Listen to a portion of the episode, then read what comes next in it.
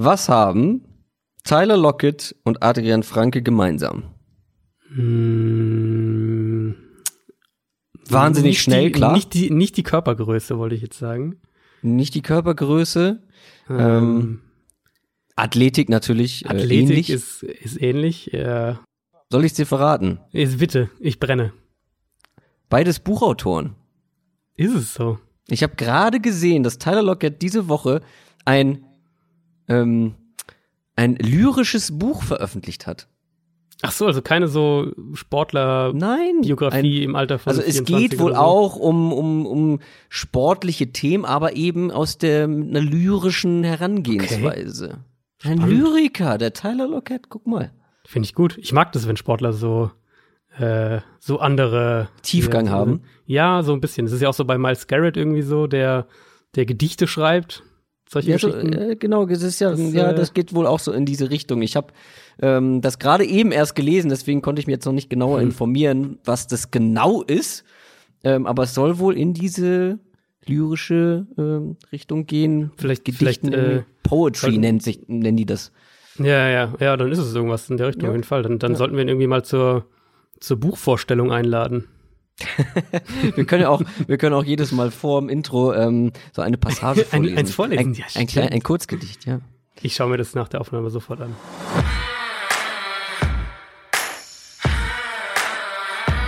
Down, Set, Talk.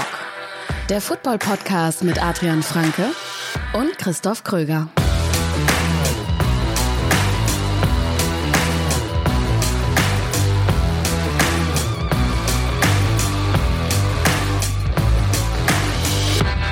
Und damit herzlich willkommen zum Podcast der Dichter und Denker zu Downset Talk. Folge Nummer 83, der offizielle NFL-Podcast von The Zone und Spox mit mir, Christoph Kröger, und mit Johann Wolfgang von Franke. Einen wunderschönen guten Tag.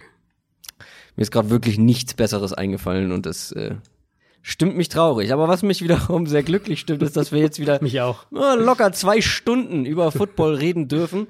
Aber bevor wir das machen, wollen wir uns mal wieder bei euch bedanken, bei den Hörerinnen und Hörern. Und zwar für 1,5 Millionen Plays dieses Podcasts. Die haben wir nämlich jetzt geknackt, über alle Plattformen, über alle Folgen hinweg. Und das ist schon, das ist also, das ist mal eine Marke. Voll, ja. Ich, wir haben das hier irgendwie zufällig heute entdeckt und das ist wirklich, äh, also uns gibt's jetzt seit ziemlich genau anderthalb Jahren, gell? Müsste eigentlich fast genau Ja. anderthalb Jahre sein, Ziemlich wenn genau. ich so ja. auf den Kalender schaue. Ich glaube, es war ja Mitte April, ähm, wo wir angefangen haben. Mhm. Äh, genau. Und das ist auf jeden Fall mega, mega cool und da, da freuen wir uns total drüber. Und natürlich, also der Dank an euch, weil ohne, glaube ich, zu sehr, ähm, ohne zu schmalzig zu werden, kann man sagen, wenn es nicht so so wahnsinnig äh, krass ankommen würde, dann äh, würde es den Podcast vielleicht schon gar nicht mehr geben oder zumindest in der Form nicht Ja. mehr geben, weil bestimmte Sachen dann halt so nicht funktioniert hätten. Genau, und vor allem die coole Community, die sich gebildet hat. Ja, äh, auch mit den Leuten bei Patreon, dem Special Team, bei Discord, auf dem Discord-Channel ist richtig viel Genau. los. Der, da sind ganz viele Leute aktiv, das freut uns natürlich auch. Und da kommen immer wieder neue mit dazu, ähm, die auch die Bonusfolgen zum Beispiel hören wollen. Zum Beispiel auch Olli Klausen. Olli Klausen ist mit 10 Dollar ab jetzt mit dabei. Vielen, vielen Dank. Aber noch eine ganz kurze Sache. Wir müssen noch ganz, ganz kurz über Fantasy Football sprechen. Schon wieder. Ähm, zum einen, ähm, weil ich das erste Mal am vergangenen Wochenende einen kleinen Pre-Game YouTube-Stream gemacht habe, Ach, zum, stimmt, ja. Mhm. hauptsächlich zum Thema Fantasy. Ähm, Es hat echt Spaß gemacht, da waren echt viele Leute, ich glaube zwischenzeitlich so 120 Leute irgendwie und das halt sehr spontan. Ich habe mir das mal kurzfristig wieder überlegt. Äh, hab da ein paar Fragen beantwortet, natürlich hauptsächlich zum Thema Fantasy, ähm, zu euren Line-Ups und das wird, denke ich mal, wieder vorkommen. Also deshalb solltet ihr auf jeden Fall mal den YouTube-Kanal von Downset Talk abonnieren. Dann bekommt ihr da auch eine, Nach eine Benachrichtigung, ähm, wenn ich da live gehe. Und noch eine nicht so schöne Sache. Ich habe in der Hörerliga verloren. Mm, Nein. Ich habe ja gewonnen diese Woche. Ja. Hast du den Tweet nicht gesehen? Äh, doch, ja doch, stimmt, ich habe ihn gesehen, ja. Ich habe verloren mit 0,3 Punkten. Ja, das schmerzt. Weil Jared Goff in unserer Liga mit unserem Punktesystem 1,1 Punkt gemacht hat, wenn der noch einen Pass irgendwie geworfen hätte, der so ein bisschen weiter geflogen wäre, hätte ich es gehabt. Der Gegner hatte im Mary Cooper, der hat, glaube ich, einen Ball für drei Yards ja, gefangen ist, oder ist so. Ja direkt äh, verletzt genau. raus, irgendwie einem zweiten, dritten Drive, sowas. Ne? Ja, aber hätte er diesen einen Ball nicht gefangen, hätte ich gewonnen.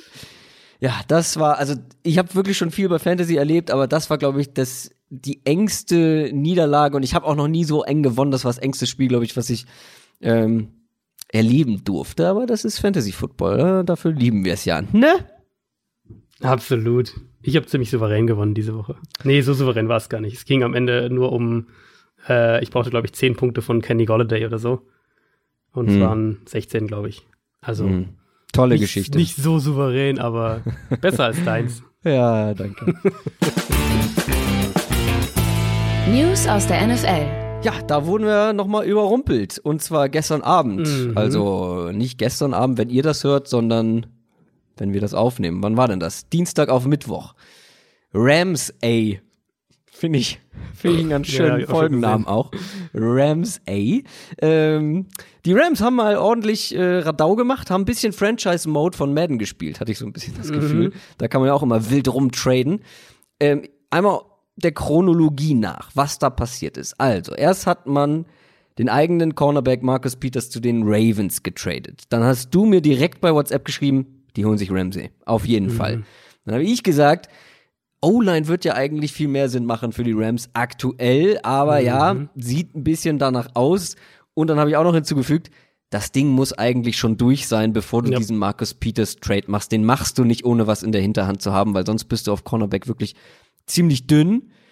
Und dann hat man erstmal Austin Corbett geholt von den Browns. Das ist ein ehemaliger Zweite-Runden-Pick, hat, glaube ich, im College Center gespielt und war dann Guard bei den Browns mhm. oder so. Ähm, also Interior O-Liner. Fun Fact, ich habe dann nochmal nachgeguckt, der hat in seiner ganzen Karriere, in seiner NFL-Karriere, keinen einzigen Quarterback-Pressure zugelassen. Ja, hat halt äh, auch nur 15 äh, Snaps gespielt. Davon waren 12 Run-Blocking-Snaps und dann auch eher in so Formationen, ähm, wo man mit mehr O-Linern gespielt hat. Aber dann ja. kam tatsächlich der, der Ramsey-Trade. Jalen Ramsey wurde getradet von den Jacksonville Jaguars zu den Los Angeles Rams für zwei First-Round-Picks und einen Viertrunden-Pick. Rams, ey, ich sag es nochmal, das ist mal, ein, All-In-Move. Das ist ein krasser All-In-Move, weil man sich wirklich das Gesamtbild anschauen muss. Also wenn wir einfach mal auf die Rams so Thema ähm, Kaderzusammenstellung schauen, die Rams Erstrunden-Picks von 2016 bis 2021 äh, sind Jared Goff und Jalen Ramsey.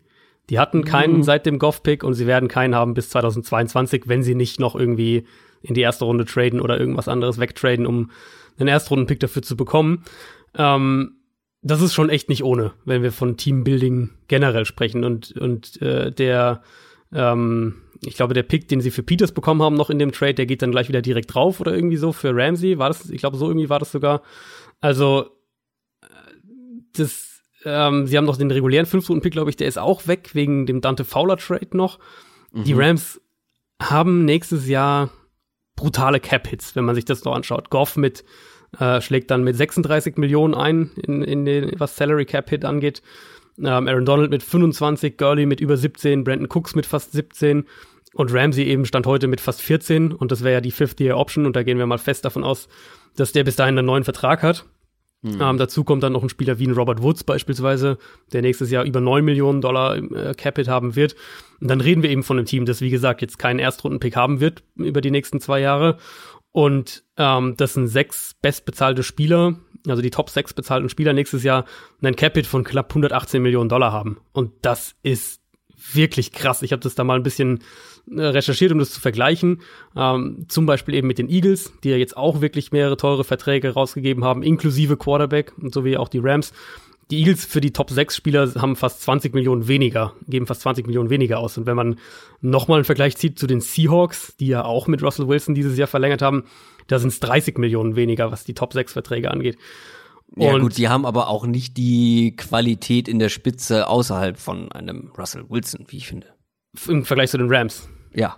Ja, das stimmt, das stimmt auf jeden Fall. Rein wobei individuell trotzdem, betrachtet. Wobei sie ja trotzdem die, die teuren Verträge, ähm, die kommen ja dann trotzdem sozusagen. Also wenn du dir dann, keine Ahnung, Bobby Wagner und so weiter anschaust. Ja, gut, ja. Ähm, und da reden wir ja dann eben noch gar nicht davon, dass du aus Rams Sicht jetzt diese Offensive Line reparieren musst. Also wie du ja völlig richtig gesagt hast, O-Line wäre ja. eigentlich das Thema gewesen. Ja, da kommen wir auf jeden ähm, Fall nachher noch drauf. Genau, da kommen wir auf jeden Fall noch drauf, weil ich auch ehrlicherweise, äh, ohne zu sehr jetzt schon ins Detail zu gehen, ähm, nicht glaube, dass du mit der Offense aktuell mit dieser Offensive Line ins Titelfenster kommst. Also die Rams sind gewissermaßen mega all in gegangen mit dem Ramsey Trade, was ich vom Grundsatz her auch gut finde. Aber dann kommen wir eben zu dieser Frage der, der Selbsteinschätzung und, und, und äh, ob du deinen Kader selbst wirklich realistisch einschätzt und eben mhm. mit der Frage, ob du jetzt wirklich ins Titelfenster kommst mit Goff, mit der O-Line, äh, mit den offensiven Problemen, die du hast oder ob das jetzt irgendwie so eine Sache ist, wo es halt dann doch wieder zwei Jahre dauert, bis die Offensive Line wieder repariert ist und du vielleicht Gurley aus den Büchern bekommst und so weiter und so fort und ähm, du diese zwei Erstrunden-Picks dann lieber gehabt hättest, rückblickend. Auch wenn natürlich Jane Ramsey, das muss man ganz klar sagen, im Vakuum betrachtet, ähm, ist das ein super Spieler. Das ist einer der zwei, drei besten Cornerbacks der NFL und, und äh, passt perfekt in das Rams Defensiv-Scheme auch rein. Das äh, steht völlig ja. außer Frage. Absolut. Also den, den Move als solches äh, finde ich auch ähm, gut. Ich finde es dumm von anderen Teams, diesen Move nicht gemacht zu haben. Äh, bei Teams, ja. Wo ich den Need auf Cornerback höher gesehen hätte als jetzt bei den Rams. Also Mark, also diesen Aufwand zu betreiben, Marcus Peter mit Jalen Ramsey zu tauschen, da sehe ich bei anderen Teams einen viel größeren Need auf dieser Position. Mhm. Ähm, und eben bei den Rams auch, wie ich schon gesagt habe, diese diese O-Line aktuell, die dir das Genick brechen kann. Ähm, ich bin gespannt, wie das dann auf dem Feld aussehen wird. Wir können wieder mal sagen, das ist eine individuell betrachtet unfassbar starke Defense, ähm, die da ist. Ähm, Klar, du hast halt jetzt den, du hast den besten Spieler, den besten Verteidiger der Liga in Aaron ja. Donald und du hast, wie gesagt, einen der zwei, drei besten ähm, Cornerbacks. Ich, also ich, wo ich dann eben doch wieder aber auch ansetzen würde, ist, wenn wir jetzt einfach auf die Secondary schauen, also auf Cornerback schauen, Outside Cornerback, dass du ja Akib Talib jetzt verloren hast, der auf die Injured Reserve geht. Mhm. Und ähm, ja, natürlich, Peters ist, äh, also oder, oder andersrum, Ramsey ist ein klares Upgrade gegenüber Peters. Mhm. Aber insgesamt betrachtet hat jetzt Peters dieses Jahr nicht so schlecht gespielt, dass ich halt nicht glaube, dass Ramsey jetzt das Upgrade ist, was ja. diese Defense jetzt zu einer Top 3 Defense irgendwie macht. Und deswegen ähm, mhm sehe ich das schon so mit so ein bisschen, auch wenn die, also die Rams erstmal bekommen sie einen mega, mega guten Spieler, der wie gesagt auch super in diese Defense reinpasst, aber ich sehe das schon mit, mit Bauchschmerzen aus Rams Sicht und frage mich so ein bisschen, ob sie jetzt nicht zu aggressiv vorgehen, ähm, wo ja. ich halt echt Zweifel habe, ob sie wirklich, ähm, ob sie wirklich sich aktuell im Titelfenster befinden, um es mal ganz, genau. ganz, ganz krass zu sagen. Naja, gut, das sehen wahrscheinlich die NFL-Verantwortlichen anders, wenn man letztes Jahr im Super Bowl klar. war mit einer ja, ähnlichen klar. Mannschaft, wo sich ja eigentlich nur die O-Line verändert hat und das merkt man dann halt auch schon deutlich. Da bin ich gespannt, ob sie das irgendwie kompensieren können, irgendwie in den Griff bekommen. Müssen sie, ähm, um auch dann in dieser Division, in der, in der ganzen Conference mhm. mithalten zu können. Ja. Ähm, ich habe heute auch mit Arbeitskollegen darüber gesprochen. Ich habe so ein bisschen Angst, dass das wieder ein Fall der Fehleinschätzung genau, sein könnte ja. eines Teams, ja. was denkt, okay, wir haben ja im Prinzip gar nicht viel verändert. Wir haben den gleichen Quarterback, wir haben fast die gleiche Defense irgendwie auf dem Papier. Ähm, okay, es läuft aktuell nicht so, wir machen jetzt noch mal einen krassen Move, um das aufzufangen und dass es dann vielleicht der falsche ist, dass man da vielleicht an den falschen Stellschrauben dreht, aber ja, also ich glaube schon, dass Ramsey jetzt auch in einem neuen Team, ähm, dass das schon, dass sich das schon irgendwie bemerkbar machen wird. Also die Defense wird besser sein erstmal. Ja. Das ist, ja. das ist, glaube ich, gar nicht. Das ist genauso wie wie der Texans Trade für Laramie Tunsil. Das war auch klar, dass, dass die Offensive Line mit ihm besser wird. Die Frage ist halt, ob es sozusagen, wenn wir jetzt auf die nächsten drei Jahre schauen, ob es den Preis rückblickend wert war. Das ist ja auch so ein bisschen die Frage, die wir uns ähm, jetzt dann, sage ich jetzt mal, nach der Saison oder spätestens im Laufe der nächsten Saison beim Khalil Mack Trade stellen werden. Einfach mit dem Gedanken im Hinterkopf, okay, ja. die Bears haben sehr, sehr viel dafür bezahlt und wenn wir jetzt, wenn sie, sollten die Bears jetzt zu dem Schluss kommen, Trubisky ist nicht die Antwort, ähm, sagen wir dann rückblickend, dann hätten sie vielleicht doch lieber diese Erstrunden-Picks gehabt, um vielleicht in den mhm. Quarterback zu investieren, um sie vielleicht traden zu können, dass man, dass man Pick-Munition sammelt für nächstes Jahr, was auch immer. Also das ist man ja muss aber auch, man muss aber auch bei Los Angeles bedenken, bei den Rams, du musst oder da wird ja aktuell versucht, dadurch, dass es eben zwei Franchises in dieser Stadt gibt, da die Oberhand zu gewinnen. Und Boah, glaubst da, du wirklich, die Chargers sind da eine Konkurrenz aktuell? Nee, aber vielleicht denkt man sich auch, okay, wir wollen uns, wir wollen uns langfristig, was die Fanbase angeht, so manifestieren. Wir müssen jetzt irgendwie mit diesem Team, wo wir ja letztes Jahr schon so nah dran waren, wir müssen jetzt irgendwie diesen Titel gewinnen. Ähm, lass mal richtig reinbuttern und egal was danach kommt. Das ist natürlich, wie du schon gesagt hast, langfristig vielleicht nicht die beste Lösung, aber keine Ahnung, ob da solche Gedanken dahinter stecken, aber ich finde es immer nur, dass in Los Angeles so ein da haben sie ja letztes Jahr schon so ein kleines Wettbieten angefangen, was die Chargers eben nicht mitgegangen sind in dem Sinne ähm, und auch sportlich nicht mithalten konnten. Aber trotzdem, dass man da, das ist eine sportlich sehr umkämpfte Stadt. Ähm, weiß nicht, ob das noch irgendwie damit reinspielt, dass man jetzt wirklich da auf Krampf versucht. Bevor man in das Stadion geht, meinst du? Ins Hä? neue, bevor man ins neue Stadion geht, meinst Ja, du? generell einfach, dass man sagt hier, wir sind die, wir sind das Los Angeles NFL-Team. Ja, und, äh, also- hier hat niemand anderes was zu suchen und Ich glaube, in der Hinsicht zumindest, also zumindest was jetzt den, den, den NFL-Football angeht, sind die Rams da nicht, nicht gefährdet. Ähm, Nee, gut. Sie, Klar. sie sind halt, also vielleicht ist es wirklich so die, die Idee zu sagen, wir glauben, dass wir noch im Titelfenster sind, solange äh, Jared Goff jung ist und solange, ähm, keine Ahnung, Aaron Donald in seiner Prime ist und so weiter und so fort. Und dass man halt sagt, wir, wir wollen uns Mhm. immer wieder, wir wollen immer wieder neu aufladen um die beiden herum. So wie wir es halt letztes Jahr gemacht haben und jetzt machen wir es eben wieder das, dann kommen wir eben zu dieser Selbsteinschätzung zurück. Und das ist das, was ich auch gemeint hatte und was ich ja auch in ganz anderem Kontext, aber was ich ja auch thematisiert hatte bei dieser ganzen Redskins-Geschichte, wo sich da der GM hinstellt und eben sagt, er ist der Meinung, dass das Team super aufgestellt ist und, und man hätte alle Bausteine, um zu gewinnen. Ähm, das ist wirklich eine der größten Gefahren, glaube ich, für Franchises, wo man ja gut, bei den Rams hat man fast alle Bausteine eigentlich, hat man, um zu also hat gewinnen. man fast, ja, hat man fast. Aber bist du eben, oder anders gesagt, hast du die wichtigsten Bausteine. Das ist halt, das ist halt der Punkt. Ja. Also hast du den Quarterback, hast du die Offense. Das ist ja so das, wo wir jetzt uns auch gerade fragen und nicht erst seit diesem Jahr, sondern wenn wir ehrlich sind, schon seit dem letzten Drittel der vergangenen Saison. Also diese Probleme haben ja im letzten Drittel letztes Jahr schon angefangen. Playoffs waren dann teilweise besser. Super Bowl war dann der Tiefpunkt gewissermaßen. Ähm, und eigentlich hat sich das ja nahtlos übertragen jetzt auf diese Saison. Ähm, deswegen tue Ja, ich mich ich im Moment da- schwer damit. Ich habe da ja noch eine, eine Teufelskreis-Theorie, bei der wir in der Preview kommen. Und ich würde auch sagen, Okay. dass wir die anderen beiden Trades ähm, in den Previews noch mal genauer beleuchten, auch Mhm. äh, was die Ravens angeht mit Marcus Peters, dass wir da vielleicht noch mal kurz sprechen. Aber jetzt zu den äh, Vorschauen kommen. Für Woche Nummer 7. NFL Preview. Wir starten wie gewohnt mit dem Thursday Night Game, was heute Nacht stattfindet, und kommen dann zu zwei Spielen, die wir uns genauer angucken und dann der ganze Rest hinterher. Also, Thursday Night Game. Das sind die Kansas City Chiefs gegen die Denver Broncos. Die Chiefs sind zwei, äh, vier und zwei und die Broncos sind zwei und vier. Und äh, das Spannende finde ich an dieser Partie, die Broncos kommen aus zwei Siegen in Folge.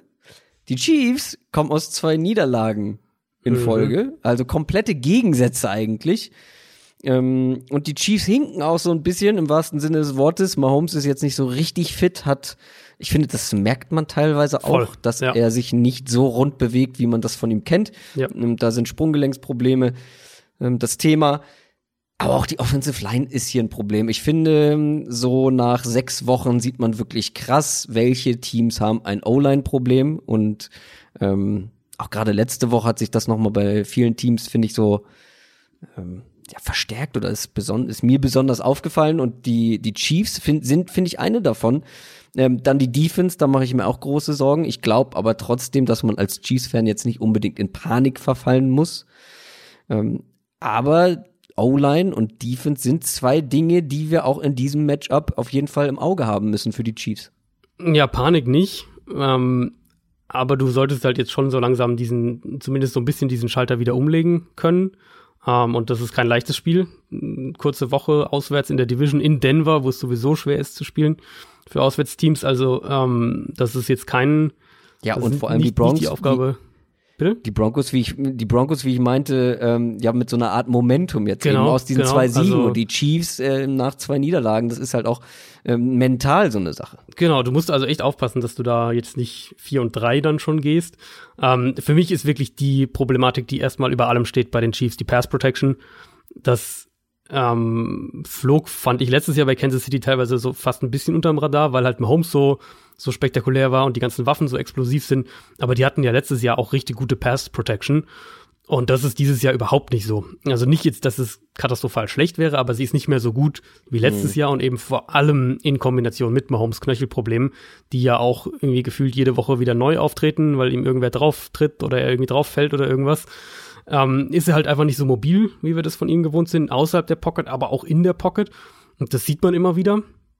Und ähm, wenn man dann sich anschaut, wie sich die Offensive Line auch entwickelt hat, ähm, natürlich auch verletzungsbedingt, über die letzten drei Spiele hat sich seine Hitquote, also wie viele Hit, Hits er, äh, Quarterback-Hits er eingesteckt hat, im Vergleich zu den ersten drei Spielen dieser Saison verdoppelt. Also da auch ein ganz, ganz klarer Trend zu sehen.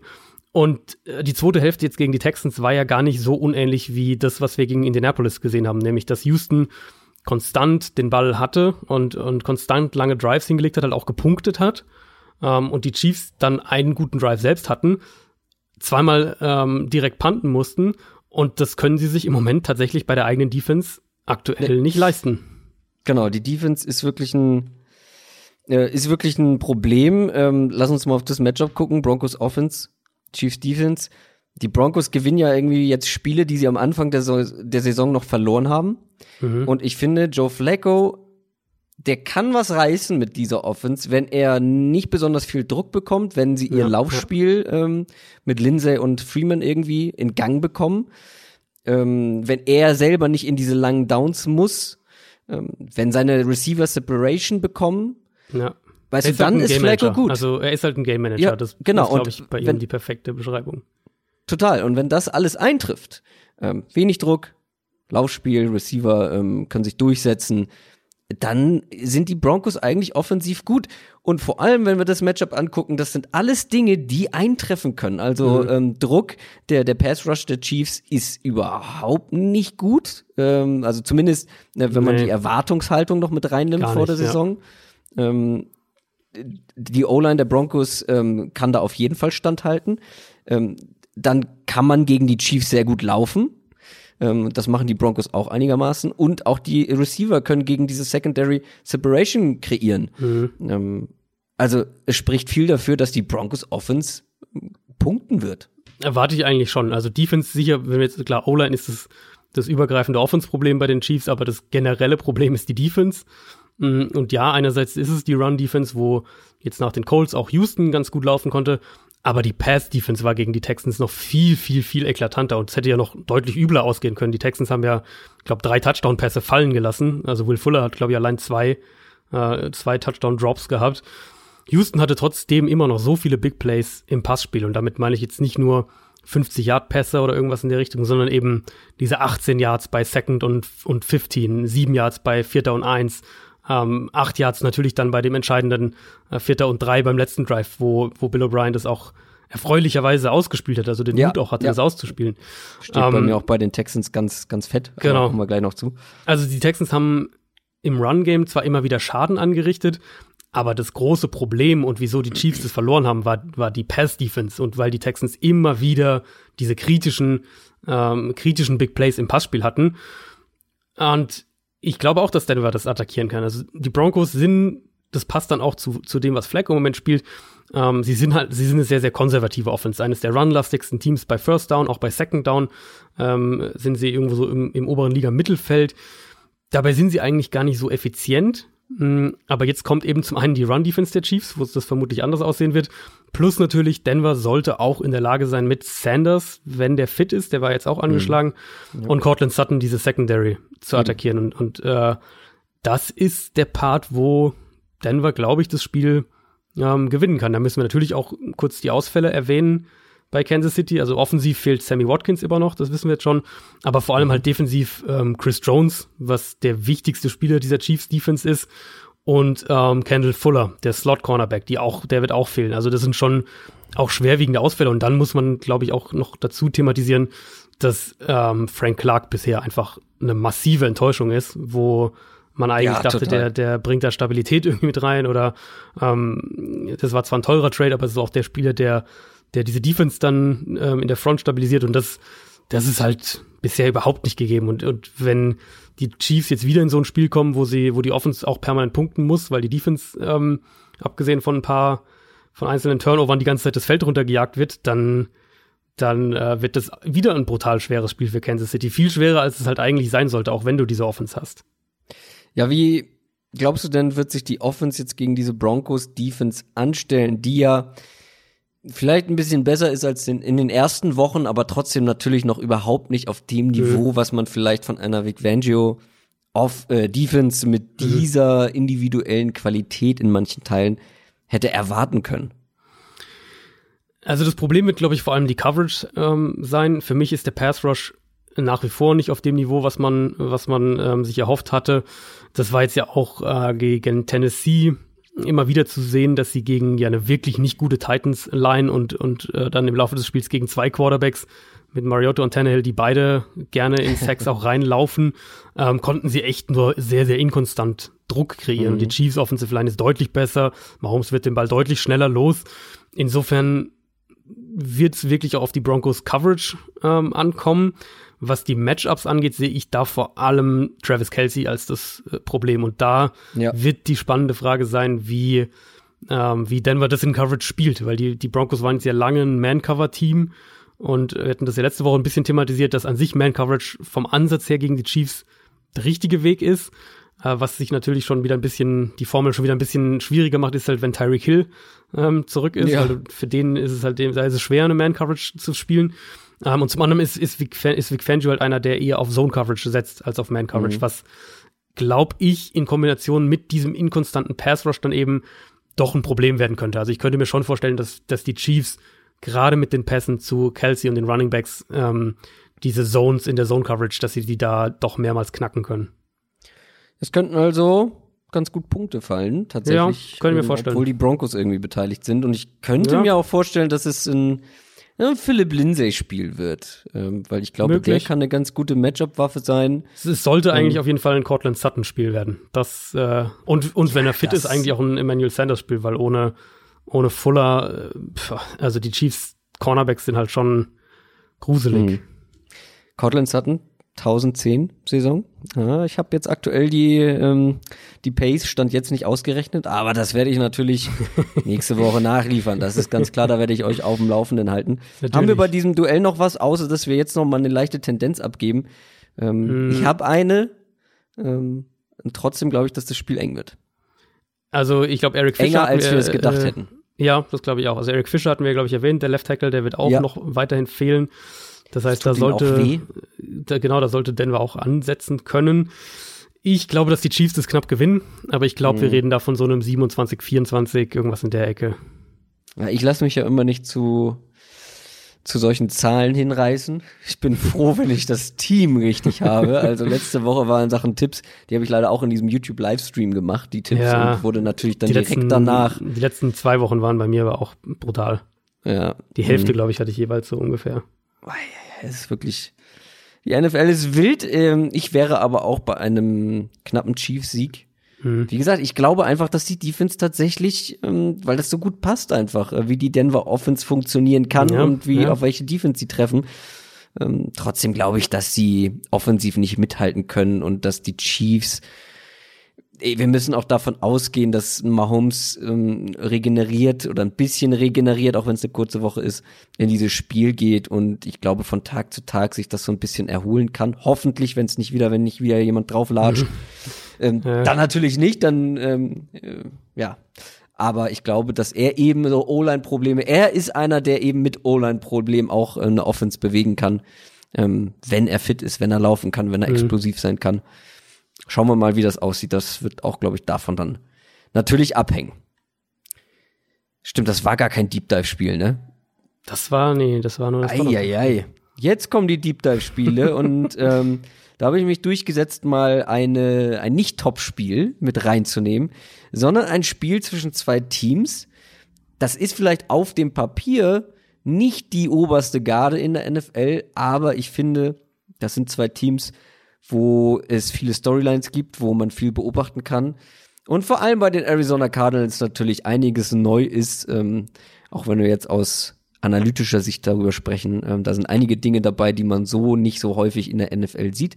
Arizona Cardinals spielen in New York bei den Giants. Die Cardinals sind 2, 3 und 1, die Giants 2 und 4. Ähm, ich weiß nicht, wie du das bei deiner Analyse generell hast, die Priorisierung. Also ich vertraue wirklich am meisten darauf, was ich wirklich sehe, mit eigenen mhm. Augen. Und je mehr ich mir angucke von etwas, desto gefestigter ist meine Meinung auch dazu. Ja. Ähm, ja. Und bisher, weil wir die Cardinals nie so als Deep Dive Spiel hatten und ähm, dann hast du eigentlich immer oder habe ich in dem Fall ähm, immer so das so ein Gefühl gehabt, dass diese Cardinals Offense eigentlich eigentlich gute eine gute Basis hat, dass dass ähm, Kyler Murray gut spielt, ähm, dass die Offense äh, besser spielen kann, als sie es in den ersten Wochen getan hat. Ich glaube, das habe ich auch so erwähnt. Jetzt habe ich mir halt äh, relativ viel angeguckt.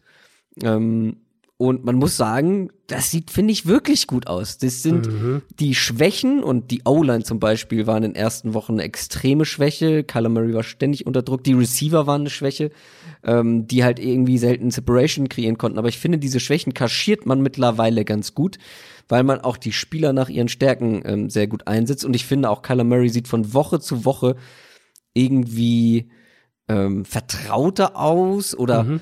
sagen wir mal routinierter ähm, fühlt sich immer mehr wohl, kommt mehr an in der NFL, habe ich so ein bisschen das Empfinden. Und ich bin sehr gespannt, was sich da generell noch aus offensiver Sicht vor allem entwickeln kann, weil ganz ehrlich, die Defense ist eine Katastrophe. ähm, und dadurch wird man auch Probleme haben, Spiele zu gewinnen. Ähm, das hat sich nach wie vor nicht geändert. Trotzdem, wenn wir nochmal bei der Offense bleiben, jetzt im, im Matchup mit der Giants Defense, die hat auch ihre Schwächen und ich glaube, wir sehen hier auch wieder den nächsten Schritt für diese Offense ähm, und eine sehr produktive Offense auch zu sein. Ja, also um an den einen Take anzuknüpfen, ähm, was Murray jetzt als Rookie Quarterback spielt, finde ich, ist in der Summe wirklich beeindruckend. Das ist ja, wirklich, also, wirklich gut. Das muss man wirklich auch, äh, also auch so einordnend sagen, mit den Umständen und, und als Rookie Quarterback beide, und so weiter. Ähm, wir haben ja beide das Falcons Tape dann nochmal angeguckt jetzt. Vor ja. allem da fand ich, hatte er Würfe draus aus quasi ja, genau. unmöglichen Situation, ähm, wo er sich dann aus der Pocket rausgewunden hat, sich zweimal um die eigene Achse gedreht hat mhm. und dann quer über den Körper ähm, einen langen Ball geworfen hat, der Punkt genau ankam. Also das ist, das ist schon beeindruckend, was der Typ zumindest für ein Potenzial hat. Also es hilft natürlich ähm, gegen die Falcons und Bengals Defense jetzt über die letzten beiden Wochen zu spielen. Aber ja, es sind halt klar. auch die individuellen Plays, also die, die, was er da an Pässen auch in, in enge Fenster ähm, platziert hat, wo die Coverage gut war das ist schon richtig gut. Und das Passspiel generell wird, wird vertikaler über die letzten Wochen. Uh, Murray spielt sehr ruhig aus der Pocket, kreiert aber auch selbst außerhalb der Pocket. Und diese ganzen technischen Sachen, die wir ja auch vor dem Draft gelobt hatten, ähm, die sind Woche für Woche einfach zu sehen. Also der Release ist extrem sauber und, und sehr, sehr flüssig. Er hat eine sehr, sehr gute Power hinter dem Wurf. Äh, die Accuracy ist teilweise echt absurd gut schon. Mm, natürlich ist nicht alles perfekt, ganz klar, aber was, wenn man eben die Umstände berücksichtigt, dann muss man als Cardinals-Fan nach sechs Spielen echt schon optimistisch sein, wenn man auf die Zukunft schaut, einfach weil ich ja. jetzt auch schon innerhalb der Saison äh, positive Tendenzen sehe. Also sowas wie zum Beispiel hat, hat, äh, hat Murray am Anfang viel zu viele Sacks genommen, weil er den Ball zu lange gehalten hat, hat, ähm, hat versucht, noch Plays zu kreieren, wo das Play halt einfach nicht da war. Und das, da hat man so ein bisschen diese, diesen Übergang vom College gesehen, weil im College konnte er halt im Zweifelsfall dem, dem Pass doch nochmal weglaufen und das klappt halt in der NFL nicht. Aber er hat sich halt jetzt schon über diese sechs Spiele so merklich angepasst. Und ähm, Kingsbury ist für mich, Cliff Kingsbury, dieses Jahr mindestens ein Top 10 Play Designer, eigentlich tendenziell eher noch weiter oben. Es gibt wenige Offenses ja. in der Liga, finde ich im Moment, die, die so, ähm, die so vielseitig auf der einen Seite ja. in ihren Formationen und, und Play-Designs ja. sind, auf der anderen Seite aber ist ja eine Sache, einfach viele Formationen dem Gegner entgegenzuwerfen, aber auf der anderen Seite auch aus diesen verschiedenen Formationen und Personalgroupings so regelmäßig offene Receiver kreieren. Und das ist ja, ja das ja. ist dann sozusagen, also wenn das eine nicht gegeben ist, dann bringt dir das andere ja, ähm, bringt dir das ja nichts, wenn du vielseitig bist, aber, aber die Designs nicht funktionieren. Ähm, und da darf man dann auch nicht vergessen, bei all dem Gerede über Air Raid Offense und so weiter, die Cardinals haben eins der effizientesten Run Games in der NFL im Moment, also wenn wir nach Advanced äh, Stats gehen. Und auch da sind sie eben mit Motion, mit Zone Reads, Quarterback Draws, Endarounds, wirklich alles, was du der Defense so an verwirrenden Elementen an den Kopf werfen kannst.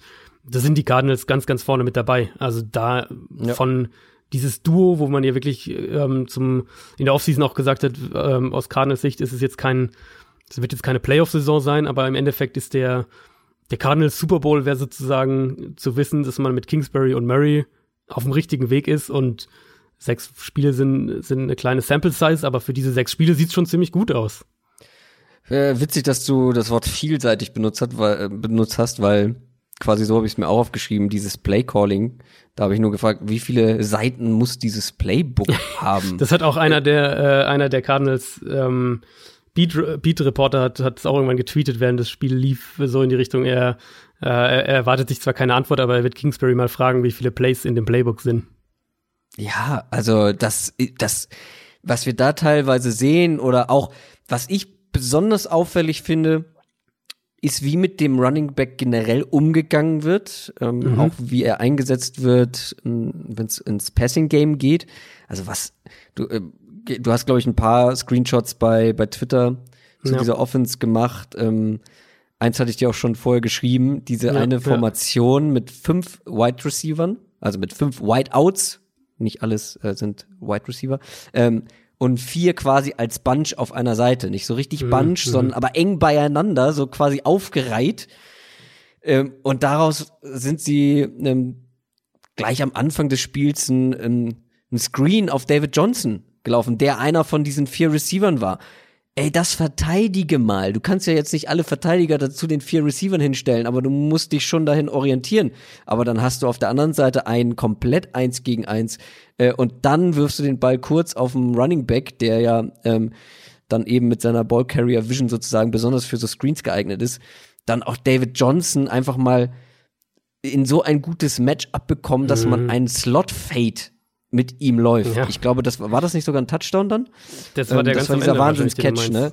Ähm, ja. ähm, das müsste der gewesen sein, bin ich mir jetzt gerade nicht 100% wieder, aber ein Slot-Fade, also er ist im Slot und äh, fadet sozusagen nach außen, läuft ein Fly, aber mit Tendenz nach außen zur Außenseite.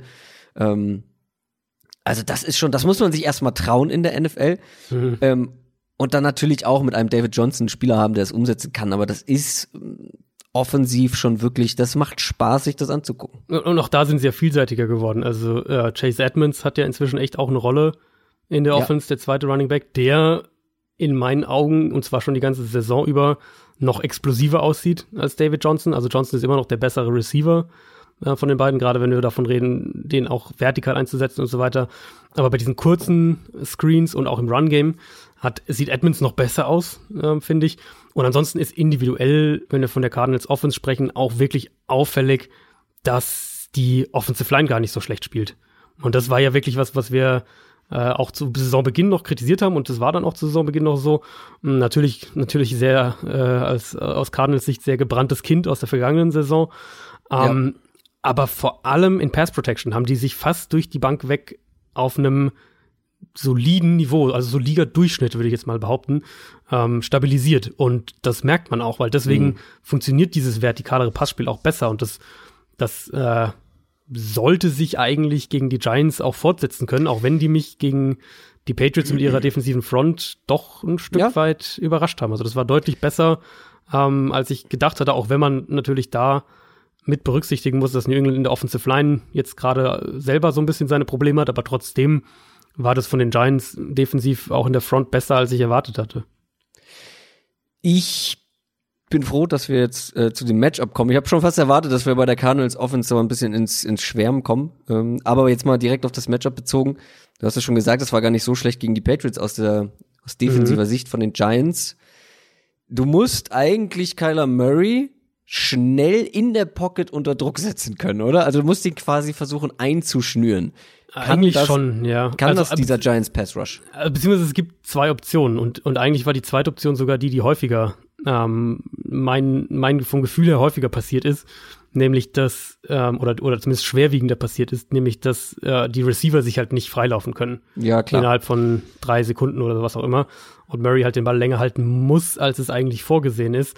Da weiß ich aber nicht, ob das so für Genau. das Matchup ähm, Das wär- zielführend für die Giants Genau, das wäre das wär so der, der nächste Punkt dann. Also die Giants Secondary war gegen die Patriots auch, fand ich, überraschend stabil. ja, äh, aber besser gegen welche gedacht. Receiver? Genau, gut, wobei du da immer noch Julian Edelman und, Julian und Josh Edelman. Gordon äh, auf dem Feld da auf dem Feld hast. Aber insgesamt Aber war Josh die, Gordon nicht super schnell angeschlagen? der war zwischendurch mal draußen, glaube ich, und kam dann wieder zurück. Ich hab wenn gefühlt nur-. Ähm, äh, Jacoby Myers und wie heißt der andere? Der so ein richtiger No-Name. Oh, oh, weiß ich jetzt gerade nicht. Ach ja, äh, ähm, hier äh, Gunnar Olszewski meinst du? ja, genau. Genau, Guck mal, ja. wie. Ja, Der ja, äh, äh, ich großartige. Lockerroom-Bild danach hatte. Das. Ähm, das musst du dir mal anschauen. Sieht aus wie an der Tankstelle in den Südstaaten. Ah, ja, ja. Ähm, also Cornerback Giants sind schon schlagbar und wenn Arizona, also die, die Basic-Formation von der Offense ist immer noch vier Wide Receiver. Es klingt auch einigermaßen positiv, als könnte Christian Kirk diese Woche zurückkommen. Äh, sollte das eigentlich ein Matchup sein, wo die Giants Secondary vom Grundtenor her ähnliche Probleme bekommt wie beispielsweise gegen Dallas in diesem Spiel, wo, wenn wir jetzt einfach nur aus Matchup ähm, und Scheme-Sicht sprechen, nämlich dass sie dann halt vielleicht nicht mit dem, nicht, nicht äh, den ersten Wide Receiver quasi nicht decken können, aber dann den zweiten, dritten, vierten nicht, äh, nicht in den Griff bekommen. Und was Arizona eben auch macht, sind, ähm, ist mehr mit zwei Running Backs auf dem Feld, eben Chase Edmonds dann auch mehr, um die Linebacker auch zu attackieren. Also ähm, Giants Defense sollte, was das Passspiel der Cardinals angeht, schon auch auf, auf beiden Ebenen eigentlich ähm, angreifbar sein. Da, jetzt müssen wir nochmal die andere Seite beleuchten. Die Giants Offense, Mhm. Klar, die hatte letzte, letzte Woche gegen die Patriots auch individuell einfach zu wenig Qualität ähm, gegen so eine brutale Defense. Man kommt, bekommt aber jetzt A, ein besseres Matchup und B, kommen auch Playmaker zurück. Ingram wahrscheinlich, ähm, Saquon Barkley, das ist auch noch nicht ganz sicher, vielleicht. Sterling Shepard wahrscheinlich noch nicht, glaube ich, so war mein letzter Ja, Stand. Shepard, Shepard hat jetzt äh, die zweite Gehirnerschütterung schon diese Saison. Das Mhm. heißt, da, da wird das vielleicht auch länger dauern. Sie haben jetzt auch äh, nochmal einen Receiver zurückgeholt. Also das klingt schon so, als könnte Mhm. das bei ihm eher noch eine Sch- Geschichte sein, die ein, zwei Wochen mehr geht. Aber gerade Evan Ingram, äh, Ja. das ist äh, der, oh, wenn sie den zurückbekommen gegen diese Defense, die mit Tight Ends so gar nichts anfangen kann, Mhm. ähm, dann sollte das deutlich besser aussehen, vor allem, weil man hat auch gegen die Patriots gesehen, wo Daniel Jones Stärke ist und das sind die schnellen, kurzen Pässe. Ähm, das ist nicht das, das Deep Passing Game, aber mit einem Evan Ingram gegen diese Mhm. Verteidigung, das, das könnte ein schönes Matchup werden. Also das ist ganz klar, also wenn wir von Matchup-Vorteilen für die Giants sprechen, dann ist das wahrscheinlich mit Abstand das größte, Evan Ingram. Und Ähm, Golden Tate ich- ist ja auch einer eher, der die Mitte des Feldes gut bearbeiten kann. Genau, Ähm, wobei Slot-Receiver, glaube ich, sogar noch, m, abgesehen von Tyler Boyd, dann am Ende im Bengals-Spiel noch einigermaßen ging. Aber Titans äh, sind ja aus, aus Cardinals Defense-Sicht bisher wirklich eine absolute Katastrophe. Ja. Ähm, ich habe auch die Frage natürlich schon häufiger bekommen, eben warum, mh, warum Arizona keine Titans decken kann. Und eine wirkliche Antwort habe ich leider auch nicht. Aber ich vermute, dass es wirklich verschiedene Aspekte einfach sind, die zusammenspielen, nämlich auf der einen Seite Abstimmungsfehler in Zone Coverage, da kommen sich auch die, die jungen Safeties äh, spielen dann eine Rolle, dass man da noch irgendwie Kommunikationsfehler hat ähm, und individuelle Probleme in, in Man-Coverage, ganz klar. Also Arizona hat jetzt schon verschiedene Matchups ausprobiert und ähm, regelmäßig halt damit irgendwie daneben gegriffen. Vielleicht ändert sich jetzt was mit der Rückkehr von Patrick Peterson. Der hat ja jetzt ja seine, seine Sperre abgesessen und ist, äh, ist ab Ja. dieser Woche wieder dabei. Wenn der beispielsweise eben einen Receiver komplett jetzt in 1 gegen 1 Coverage übernimmt, was ja beispielsweise gegen die Giants relativ problemlos möglich sein sollte, zumindest wenn wir von den Outside Receivern sprechen, dass du dann vielleicht mehr Ressourcen irgendwie äh, noch schickst, äh, um, um dem, dem Safety oder wer auch immer den Teil entdeckt zu helfen. Ähm, aber bis sowas sichtbar ist und, und funktioniert, muss man einfach ganz klar sagen, dass, dass Arizona die schlechteste Defense der Liga gegen Titans aktuell ist und mit Ingram einer der gefährlichsten Titans der Liga jetzt, ähm, jetzt kommt. Also ja, ich gehe davon aus, dass er Wenn er spielt. hat kommt, am, ja. Genau, ich gehe davon aus, eigentlich hat er am, am Montag schon wieder trainiert. Ähm, Barclay ist übrigens auch wieder leicht ins Training eingestiegen am Montag. Insofern rechne ich eigentlich damit, dass die beide am, am Sonntag spielen werden. Bisher übrigens nur einmal weniger als 40 Punkte in einem Cardinals-Spiel. Und meine Projection, ja, ich weiß, meine, meine Bold Prediction mit den fünf, du hast mir in die 45 Punkte gequatscht übrigens. äh, meine Projection aber auch hier wieder über 40 Punkte tatsächlich. Ähm, weil dem Spiel, ja, das glaube ich auch. Das glaub ich zwei nicht so dolle Defenses gegen insgesamt okay bis gute Offenses. Also auch die Giants Offense hat ja Potenzial, wenn sie eben ähm, dieses Kurzpassspiel ne, aufziehen können, Ja, wenn ja, Ingram fit klar. ist. Und ähm, Golden Tage ist auf jeden Fall ein Upgrade gewesen ähm, für diese Offense. Also ich glaube, dass da auch wieder viele Punkte fallen werden. Aber äh, in Ja. Sachen Deep Dive müssen wir uns natürlich auch entscheiden. Also ich, ähm, also was man dazu sagen muss, die Giants sind wirklich gut, was oder relativ gut, was die Pass Protection angeht. Das ist gewissermaßen ihre ihre beste Qualität, wenn man so will. Ähm, ich glaube, dass, dass, äh, dass Tate im Slot hier und da Probleme machen kann, dass eben vor allem Ingram ein Faktor sein wird. Und deswegen vermute ich auch ganz klar, dass die beiden, äh, dass beide Offenses Punkte werden, punkten werden, dass beide Offenses auch in der Mitte des Feldes punkten werden.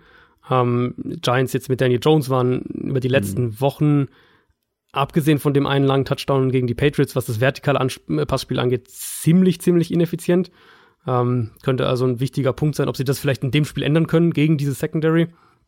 Für meinen Geschmack wirft, äh, wirft Jones immer noch sehr, sehr, sehr viel in sehr enge Fenster und geht auch sehr hohe Turnover-Risiken ein. Klar, wenn du generell, wenn du in die Richtung von Stefan Gilmore wirfst, ähm, wenn der Ja. relativ nah an deinem Ja. Mitspieler dran ist, dann ist das eine gewisse Und, Risikofreudigkeit. und solche die da Pässe, und solche Pässe hat er, ähm, hat er ja echt auch, also hat er relativ, also zu oft auf jeden Fall drin. Aber trotzdem, ich glaube, dass das ein Spiel sein wird, wo, äh, wo beide Teams über 25 Punkte kommen, würde ich, würde ich tippen. Ich glaube, das, das könnte so ein, so ein, so ein, ja, keine Ahnung, 29, 26, irgendwas in der Richtung sein. Also ich glaube, dass beide Teams in dem Spiel relativ gut punkten werden, es sei denn, die einzige Möglichkeit, wo ich sage, das könnte vielleicht wirklich das verhindern, ist die, die Patrick Peterson Rückkehr. Falls das wirklich jetzt so eine krass verändernde Wirkung auf die Defense, auf die Secondary hat. Ja. Ähm, aber ansonsten gibt Arizona's Defense wenig, wenig Grund zur Annahme, dass man jetzt sagt, das äh, ist plötzlich eine, eine Defense, die, die irgendwen, die irgendeine Offense vernünftig stoppt. Ja, äh, ich habe da jetzt noch keinen Tipp rausgehört, aber ich tippe tatsächlich auf einen knappen Sieg der Giants, auch wenn ich eher es äh, lieber sehen würde, wenn die Cardinals mit ihrer Offense richtig rasieren. Ich tippe auf einen knappen Cardinals-Sieg. Ich glaube, die Natürlich. Cardinals Offense ist im Moment, äh, ich glaube, die Defenses sind beide schlecht und die Cardinals Offense ist besser als die Giants Offense. Ich glaube nur, dass die Defense insgesamt auch noch mal schlechter ist. Ähm, aber kommen wir zum nächsten Spiel. Philadelphia Eagles gegen die Dallas Cowboys. Das war ein richtig gutes Deep Dive Spiel. Also das konnten wir uns nicht entgehen lassen. Ähm, das ist das Sunday Night Game. Das sind zwei etwas kriselnde Top Teams, würde ich es jetzt mal nennen. Das ist ein Division Duell, ein unglaublich wichtiges. Ich glaube, wir haben es letzte Woche schon angeteasert, ähm, dass dieses Duell so wichtig ist. Beide sind drei und drei. Also mehr direkte Konkurrenz geht eigentlich gar nicht in der NFL aktuell. Ja. Dallas äh, nach drei Siegen hat man jetzt drei Niederlagen in Folge erlitten, quasi. Und bei Philadelphia ist es so ein Hin und Her. Jetzt mit einer Niederlage gegen die Vikings. Das ist ein interessantes Matchup, ähm, was vor allem die Dallas Offense gegen diese Philly Defense an, angeht. Auch andersrum, aber fangen wir mal mit der an. Wir haben diese Offense, diese Dallas Offense so gelobt zum Start der Saison. Ne? Also wir Ja. haben ja gesagt, viel, hier viel Play-Action, ähm, viel Kreativität, die wir so gar nicht gewohnt sind bei den Cowboys, viele Motions, Pre-Snap. Ähm, man hat mit Elliott rumgespielt in den Formationen. Man war insgesamt nicht mehr so run-heavy. Ähm, das sah jetzt aber in den letzten Spielen wieder ein bisschen anders aus und äh, jetzt kommt der absolute Showdown eigentlich für dieses Matchup. Das ist eine starke Run-Defense und Ja. eine schlechte Passing-Defense. Ich meine, die Vikings haben es bewiesen. Ich Ähm, wollte gerade sagen, wir können eigentlich den Part aus unserer Vikings-Eagles-Preview Genau. hier, hier einfügen. was, was du halt nicht brauchst und auch nicht versuchen brauchst, ist ein Established the Run Gameplan. Ja. Das, äh, wir haben es, also, das, die Vikings konnten auch nicht laufen, aber dafür konnten sie aus Play-Action wunderbar passen gegen diese Secondary. Ähm, und du brauchst auch eine gewisse Zeit ähm, in, in Pass Protection, um diese Secondary auch anzugreifen. Zeit für den Quarterback sollte eigentlich möglich sein für die Cowboys, auch wenn es eine sehr starke Front ist, die da auf sie zukommt. Mm, Da Ja, weil vielleicht nicht. durch Verletzung, aber mehr als bei den Vikings. Ich war jetzt noch im direkten Vergleich. Äh, ja, ja, das schon, ja. Also du willst doch nicht sagen, dass die Cowboys O-Line auch geschwächt auf einem Niveau ist wie die Vikings O-Line. Nee, nicht auf dem Niveau der Vikings, aber gegen die Jets waren sie ziemlich schlecht, Ja, muss fair, fair. Äh, da war aber das ganze Team. Also war auch die Defense schlecht, da war irgendwie komplett der Wurm drin. Das stimmt. Ähm, aber die Cowboys Receiver, da wird ganz wichtig sein, ob Amari Cooper spielt. Ja, Ähm, klingt eher, also es klingt eher so eine 40-60 Sache, dass er nicht Ja. spielt, aber es ist noch, also es ist noch auf jeden Fall noch offen zum, zum Zeitpunkt aber der wäre, Aufnahme. der wäre ein richtig gutes Mismatch zugunsten der Cowboys. Ja, Ähm, aber auch Michael Gallup ist eigentlich ganz gut drauf. Ja, die Cowboys hatten ein echt schlechtes Spiel, aber trotzdem, eigentlich auf dem Papier sind die Voraussetzungen gegen die Defense nicht so verkehrt. in der Theorie nicht. Die Frage wird halt, wird halt sein, ja. wie du gesagt hast, wo sie, wo sie offensiv ansetzen. Wir haben das jetzt eben gegen die Jets wieder gesehen, dass sie echt konservativ wurden, Early Down Running, ähm, gegen eine gute Run-Stopping-Front der Jets und auch wieder, dass sie so ganz simple Sachen wie, wie äh, Play-Action nicht genutzt haben. Prescott hatte äh, jetzt von allen Quarterbacks in Woche 6 die drittniedrigste Play-Action-Quote, also ähm, prozentual am drittwenigsten Play-Action genutzt. Und ich fand in der Summe nicht mal, dass Prescott schlecht gespielt hätte, aber die Cowboys haben ihn permanent in echt miese Situationen gebracht. Also lange Second Downs, lange Third Downs. Dann haben sie sich halt, und das hatte ich absolut wirklich nicht erwartet in dem Spiel, in der Press Protection von den Jets dominieren lassen, ähm, zumindest phasenweise. Klar, Ja. Tyron Smith, Lyle Collins, die beiden Tackles haben gefehlt, aber auch ein Zach Martin oder ein Travis Frederick sahen in dem Spiel nicht gut aus. Und ähm, das ist dann halt echt ein Problem. Und die beiden könnten am Sonntag wieder ausfallen, die beiden Tackles. Gegen die Eagles Front darfst du dir das nicht, äh, darf das eigentlich nicht passieren aus Cowboys Sicht. Wir haben das jetzt schon oft genug gesehen, auch letztes Jahr, als, äh, als vor allem Tyron Smith, Smith ausgefallen ist, dass sie, ähm, dass Prescott dann schnell wackelt, wenn die Offensive Line nicht funktioniert.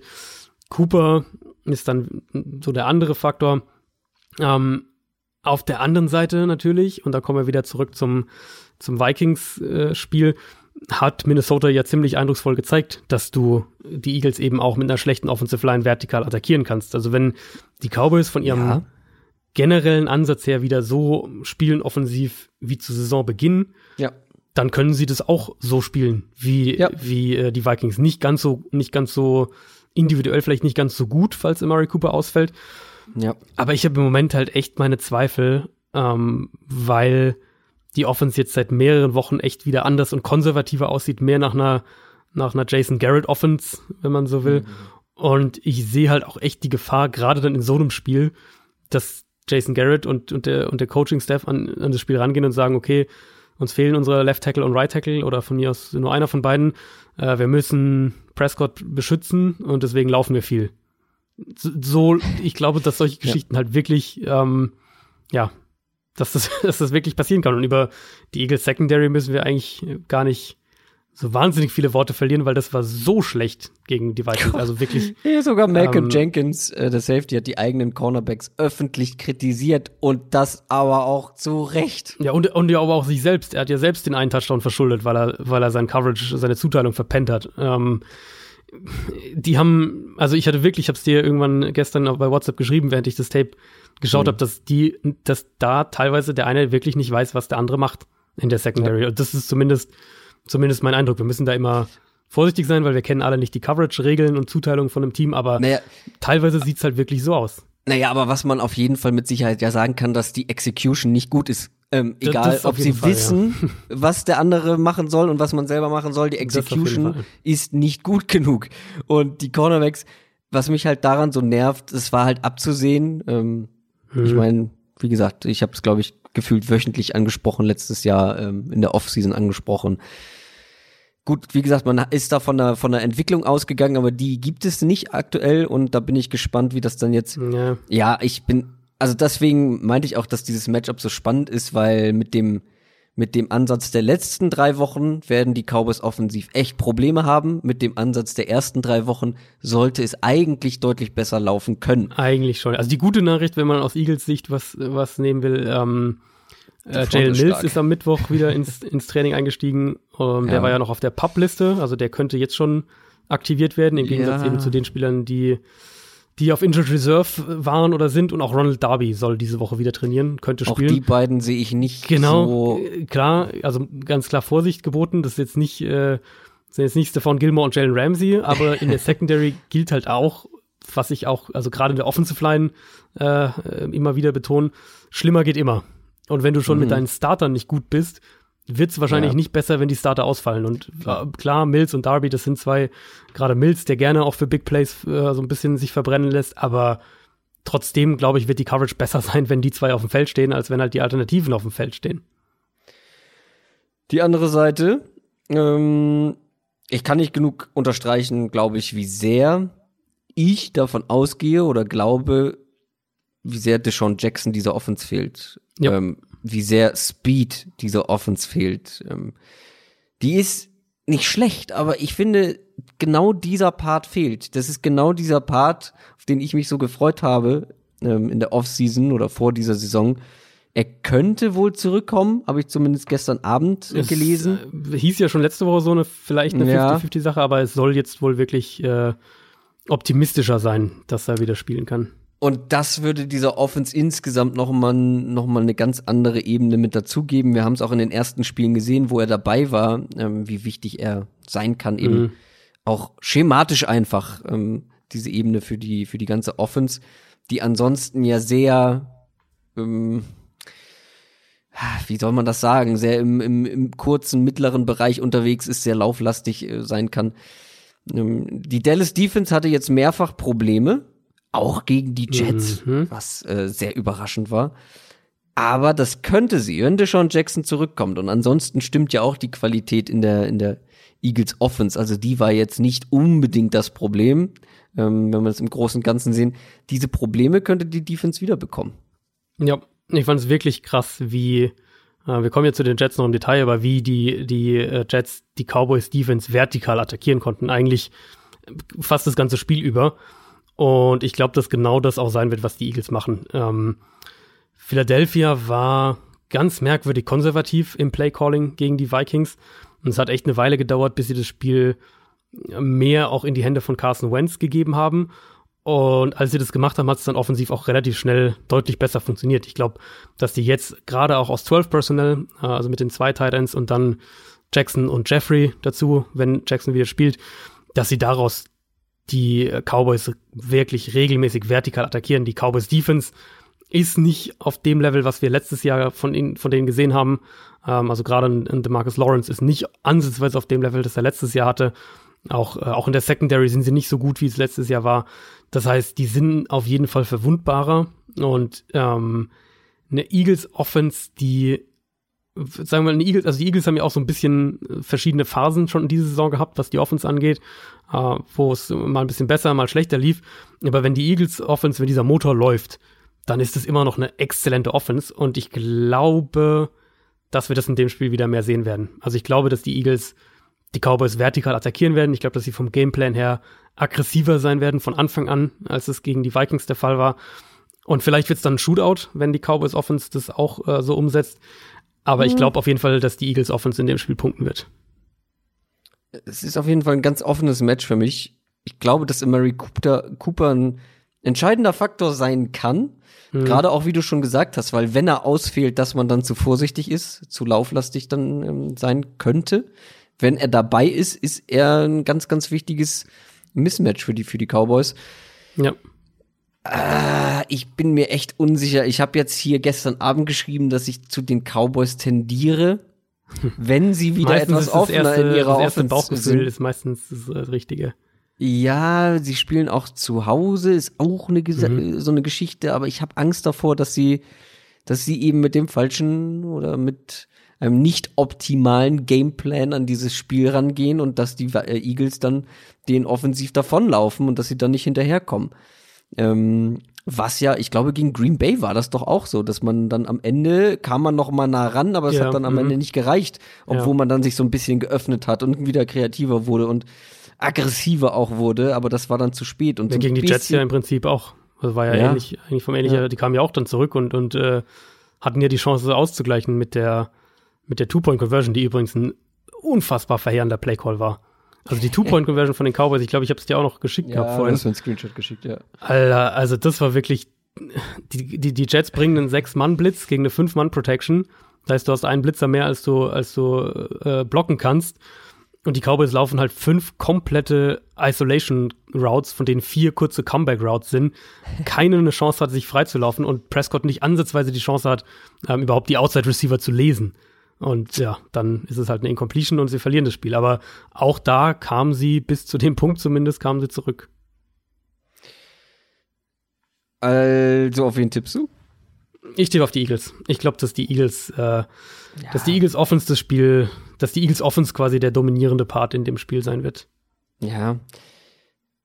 Ich sag mal so, wenn die Cowboys wieder mit dem Gameplan äh, mit, äh, zu konservativ anfangen, dann auch die Eagles. Aber ich, wie gesagt, ich tendiere tatsächlich leicht zu den Cowboys, weil ich die Hoffnung nicht aufgegeben habe, dass sie wieder, dass sie merken, okay, wir hatten in den ersten drei Spielen deutlich mehr Erfolg unterm Strich und auch in den in den späten ähm, oder in den späten Vierteln sozusagen hatten wir ja auch Erfolg. Was haben wir da gemacht?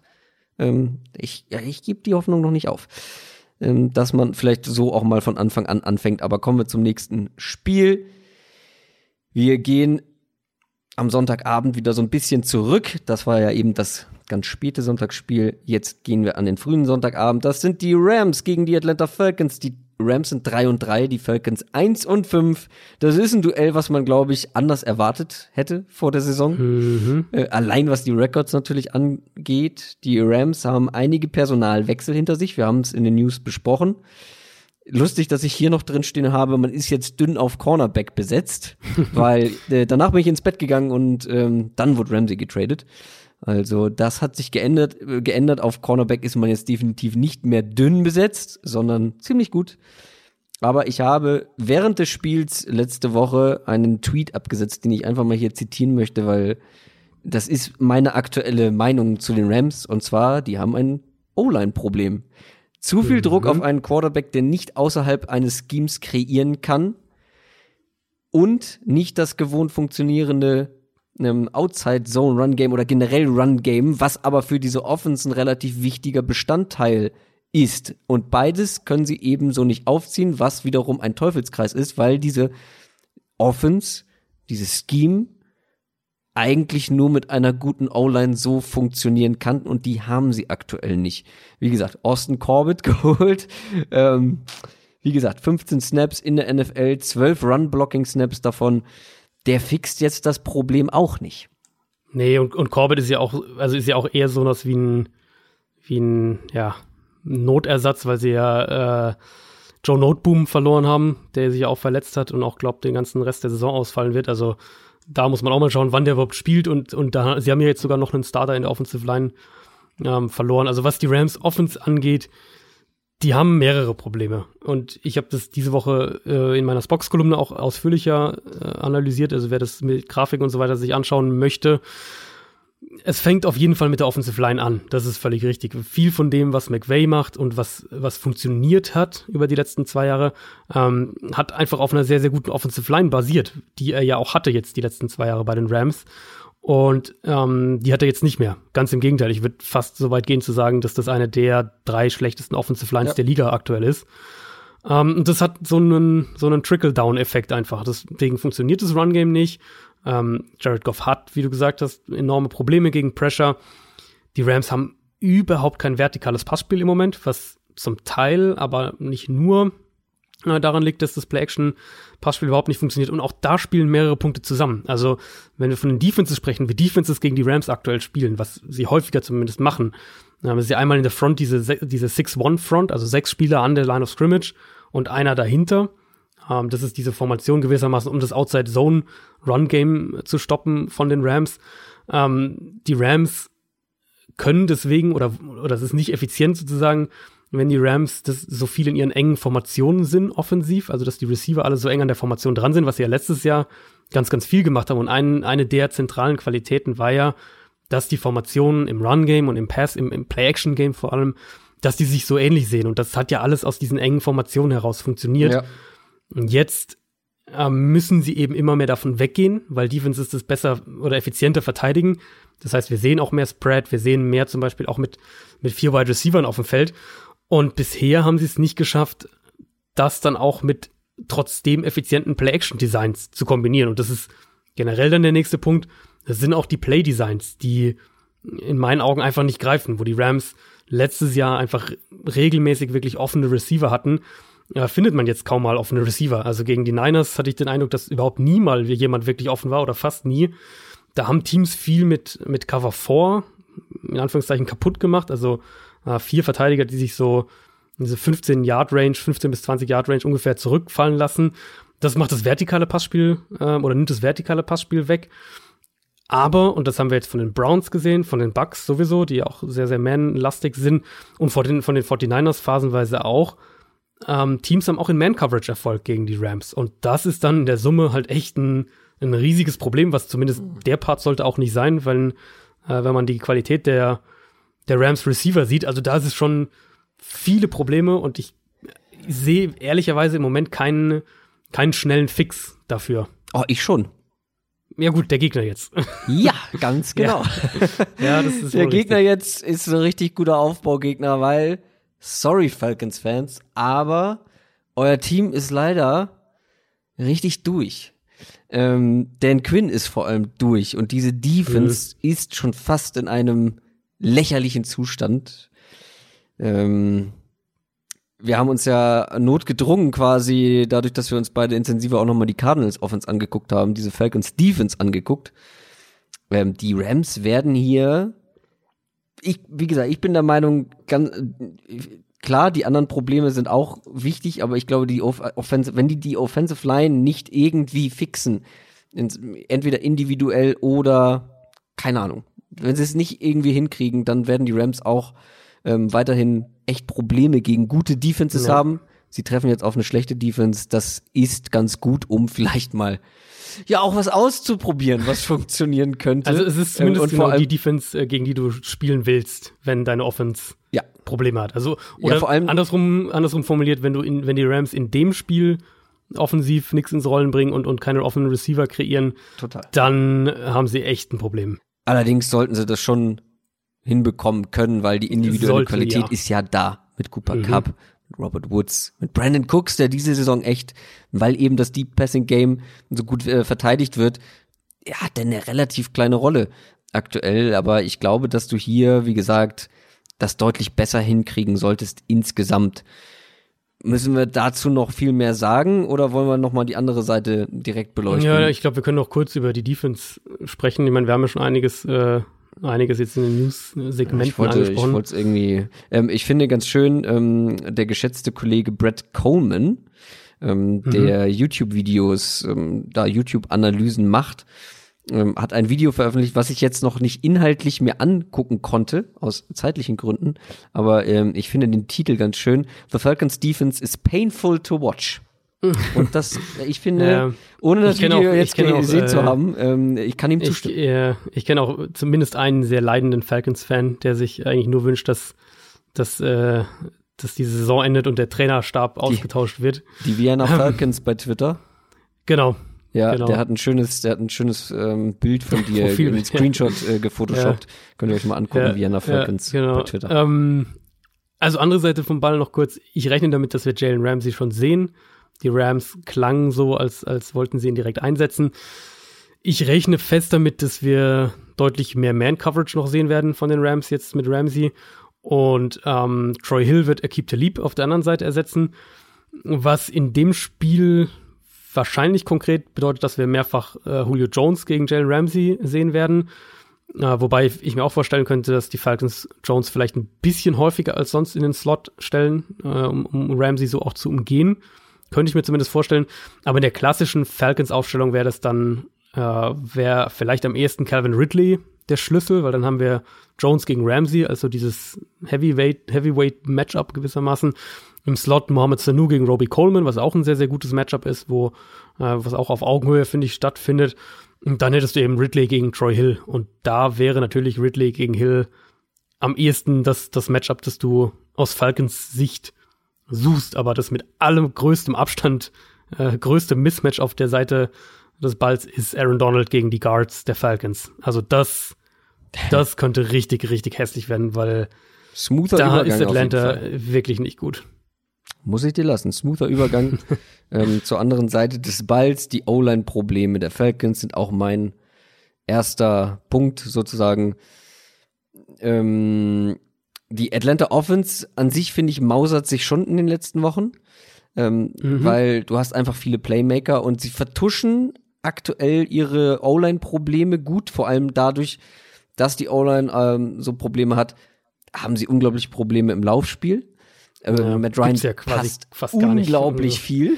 Mal wieder. Letzte Gut, Saison liegen ja auch natürlich auch, schon. viel, liegen natürlich auch viel hinten und, und äh, Kommt natürlich, natürlich noch mit hinzu. Ja, aber wenn du nicht laufen kannst, musst du ihm auch Ja, äh, viel klar. und weit passen, weil du eben diese, diese, ich sag mal, einfachen Yards nicht mitnehmen kannst, wenn, wenn dein Run-Game nicht aufgezogen werden kann.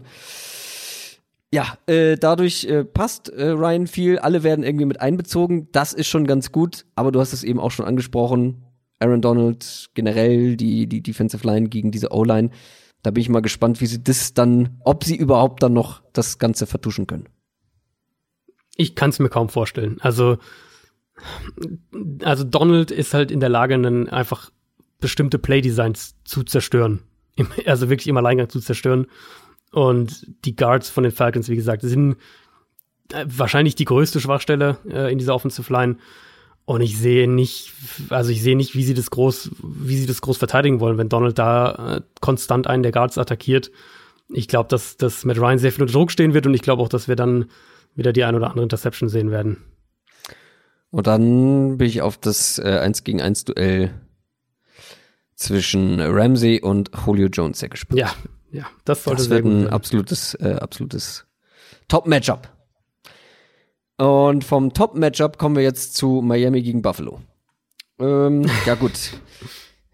Also gegen wen sollen die Bills sind Dolphins? 4 und 1, also immerhin ein gutes Team. Ja, aber für ein Top-Matchup äh, ziele ich immer irgendwie Gegner auf Augenhöhe. Ähm, weil gegen wen sollen die Dolphins gewinnen, wenn nicht gegen die Redskins? Mit dem Spiel in der Hand, Mhm. wo sie sogar Fitzpatrick gebracht haben, dem alles scheißegal ist, der gesagt hat, First, äh, first Pick overall, fuck it, ich baller hier raus, ich, mir ist das alles egal. Ob ich jetzt zehnmal intercepted werde in den ersten zehn Pässen. Egal, ähm, ich hau raus. Buffalo auf der anderen Seite kommt aus einer Bye-Week. Die sind 4 und 1, wie du schon erwähnt hast. Ähm, das finde ich mal, das wird auf jeden Fall interessant, sich anzuschauen, wie die Miami Offense gegen diese gute Bills Defense, gegen die Mhm. Das, auch schon andere ja. Offenses, bessere Offenses Probleme hatten. Ähm, die Bills Spiele, aber finde ich ganz schön, ist das Gegenteil von den Cardinals Spielen, weil nur ein einziges Mal gab es mehr als 40 Punkte. Also ein Spektakel werde ich jetzt hier auch nicht unbedingt erwarten. Ich wäre wirklich, wirklich geschockt, wenn Miami mehr als 13 Punkte zustande bringen würde. Und selbst bei 13 wäre ich schon echt überrascht. Also ich glaube ehrlicherweise, wissen dass wir ja, was passieren wird am Wochenende. Ja, genau, 40, 30 oder sowas. Nee, also die Bills sollten defensiv die Line of Scrimmage eigentlich komplett dominieren. Buffalo's Secondary ist natürlich auch besser als die Passwaffen, die Miami hat. Ähm, und also ich weiß ehrlich gesagt nicht so richtig, was ich von den Dolphins jetzt nach diesem, nach diesem Redskins-Spiel halten soll. Also zumindest wollten sie offensichtlich gewinnen, weil dass sie Rosen rausnehmen, nachdem die Offense in der ersten Hälfte ja gar nicht funktioniert hat, dann äh, mit Fitzpatrick zurückkommen, auch auf die Two-Point-Conversion gehen. Das sind schon alles Hinweise darauf, dass zumindest Brian Flores, äh, der Coach, das Spiel gewinnen wollte, auch wenn der Play-Call zur Two-Point-Conversion angesichts der defensiven Formation in meinen Augen ziemlich, ziemlich übel war und eigentlich keine Aber- Chance hatte. Ja. Aber ähm, der Call ist ja jetzt nichts Ungewöhnliches. Also den sieht man ja Der- gerne mal an der Call, nicht, äh, ja. an der Goal-Line. Ähm, und ganz ehrlich, wenn Drake den fängt, hat er zumindest eine Chance. Aber ja, gut, das ist ein anderes Also Thema. genau, ja. Also der, der der Playcall, den sieht man ähm, relativ häufig. Ich fand es halt in dem, äh, in der Szene auffällig, wie sie, wie sie die Verteidiger blocken wollten und wie das numerische Untergewicht halt einfach da war und das, äh, das hat so sozusagen nicht zusammengepasst. Also eigentlich versuchst du ja den, den versuchst du ja so quasi den ähm, Verteidiger, der den Spieler decken soll, der den Ball bekommt, durch eben den, diesen Rub-Effekt auszu, auszuschalten, also dass eben der Block vor, die Blocks vor ihm sitzen und er eben um die Blocker herumkommen muss und das halt nicht rechtzeitig schafft. Aber die haben irgendwie den, ähm, den Verteidiger dann in eine andere, in, von einem anderen Spieler blocken lassen. Dadurch war aber ein anderer Spieler frei und kam, deswegen kam der auch direkt ins Backfield durch. Also war vom Design irgendwie, äh, irgendwie merkwürdig, aber vor allem merkwürdig, um bei dem Stichwort zu bleiben, finde ich, wie jetzt Brian Flores diese Quarterback-Personalie handelt. Ähm, yep. Also er hat letzte Woche gesagt, dass Rosen der Quarterback für den Rest der Saison ist, um ihn dann eine Halbzeit später zu benchen, dann nach dem Spiel Rosen wieder als Starter zu bestätigen und ihn heute wieder zu benchen. Also, ähm, ja, ich weiß nicht, keine Ahnung, das ist irgendwie, ist ja schön und gut, wenn du sagst, Fitzpatrick gibt dir eine bessere Chance, Spiele zu gewinnen und, und als, äh, als Brian Flores willst du vor allem Spiele gewinnen. Das ist ja, hat ja sogar eine gewisse äh, Authentizität, wenn man so will. Aber vom, was den, äh, was dein, dein, dein Umgang mit den Spielern angeht und dein, äh, dein Ruf als Head Coach gewissermaßen, das ist natürlich nicht gerade vorteilhaft. Auf keinen Fall. Ich, ich weiß, ich, mir geht's total ähnlich. Ähm, ich verstehe einfach nicht, warum man äh, Josh Rosen jetzt nicht einfach spielen lässt, weil man hat nichts zu verlieren.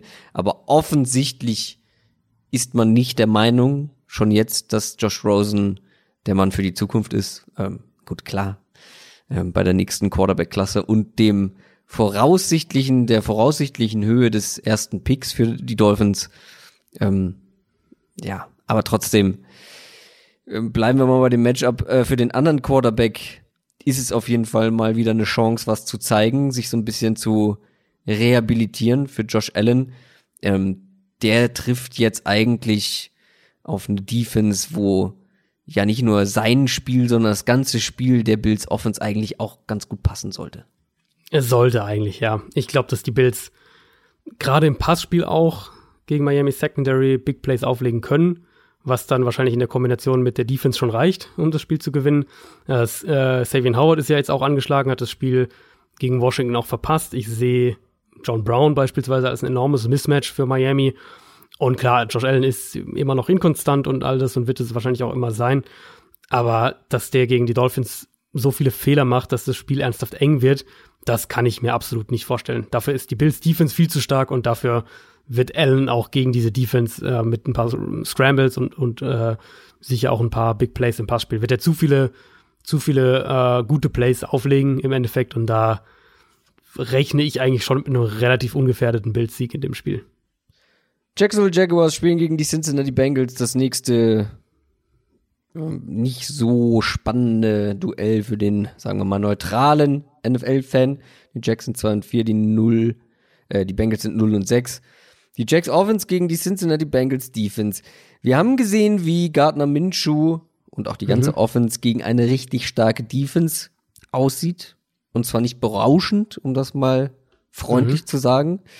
Jetzt kommt aber eine der schlechtesten Defenses der Liga und auch hier bin ich bin ich besonders genervt, weil es auch hier für mich mit Ansage war, weil man letztes Jahr schon so schlecht war und weil man vor allem konstant nicht gut aussieht, eigentlich in jedem Spiel. Und ich glaube, dass auch hier sich die Jacks Offense wieder zu einem guten Grad rehabilitieren kann. Gehe ich eigentlich auch von aus. Die, äh, die Bengals Defense ist ja jetzt auch noch zusätzlich angeschlagen. Also die äh, Drake Kirkpatrick und auch William Jackson werden jetzt mehrere Wochen ausfallen. Das heißt, die Secondary, ähm, der Secondary fehlen auch jetzt auch noch mehrere Starter. Da sollte Jacksonville den Ball eigentlich relativ gut werfen können. Ähm, Minshew, das war jetzt für mich wirklich sein erstes wirklich schlechtes Spiel gegen die Saints, mhm. ähm, was, was natürlich auch an eben der starken Saints Defense liegt. Das sollte mit, mit dieser Bengals Defense ganz anders aussehen. Also gerade ein DJ Chark wird sicher wieder ein besseres Spiel haben. Didi Westbrook, die, also die, die, die Jaguars sollten den Ball, glaube ich, wieder so werfen können, wie es Minshew in den ersten Spielen auch gezeigt hat. Und ähm, ansonsten bin ich gespannt, ob, ob Jacksonville im Run-Game irgendwelche ähm, irgendwelche Anpassungen vielleicht vornimmt, nachdem jetzt ja Arizona und dann auch Baltimore mit ihren extrem vielseitigen Run-Games und natürlich auch jeweils dem Quarterback als, als einem größeren Faktor, ähm, die sind ja beide komplett über die Bengals gelaufen, also haben ja im Run-Game beide gemacht, was sie wollten, mehr oder weniger. So spielt Jacksonville natürlich nicht, aber vielleicht übernehmen sie sich trotzdem das ein oder andere Design irgendwie aus diesen Spielen, weil da waren schon riesige Lücken in dieser Bengals Run Defense und jetzt, wie gesagt, kommen, werden die Lücken in der Pass-Defense durch die Ausfälle ziemlich sicher noch größer werden.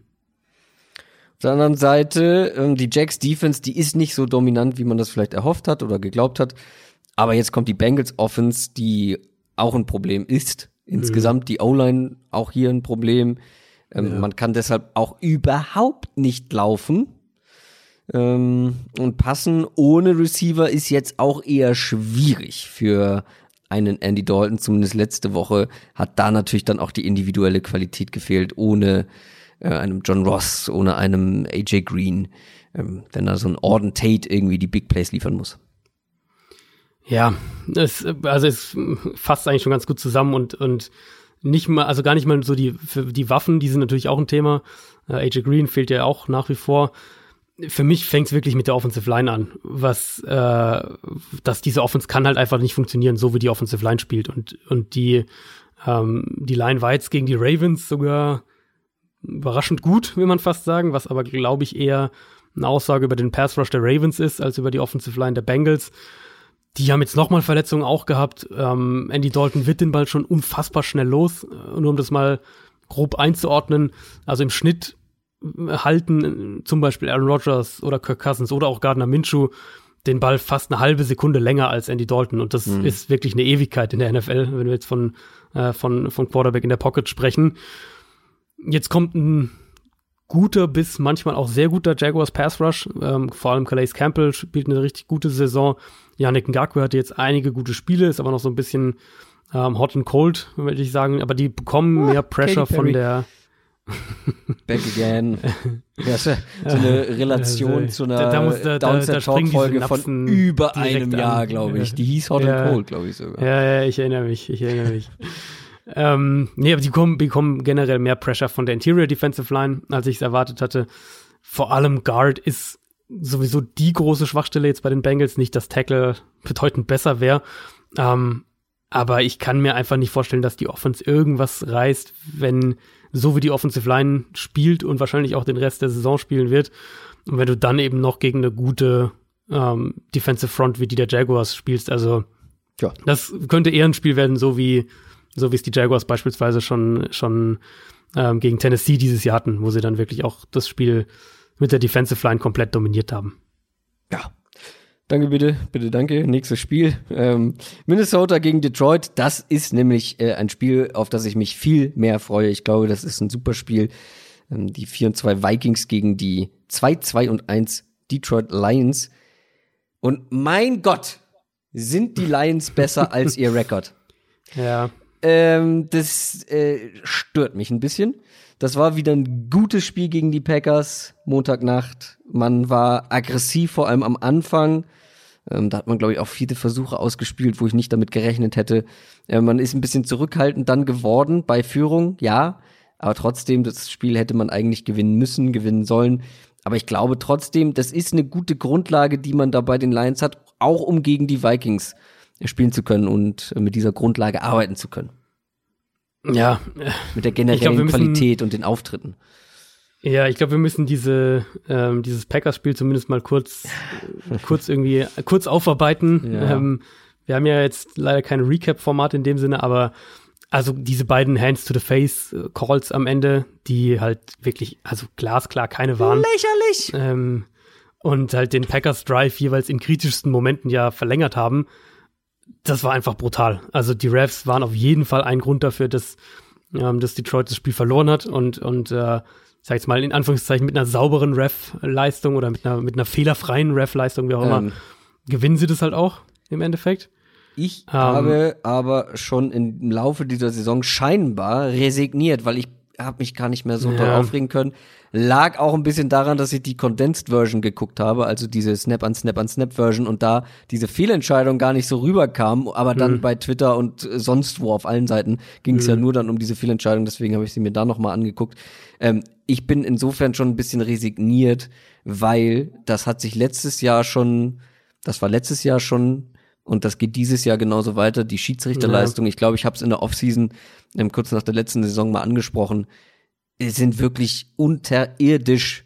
Ja, und ja. das geht jetzt diese Saison so weiter. Und es gab dieses Jahr schon wieder so viele katastrophale Fehlentscheidungen, spielentscheidende Fehlentscheidungen. Und da war dieses Spiel eigentlich ja nur der, der Gipfel des Ganzen.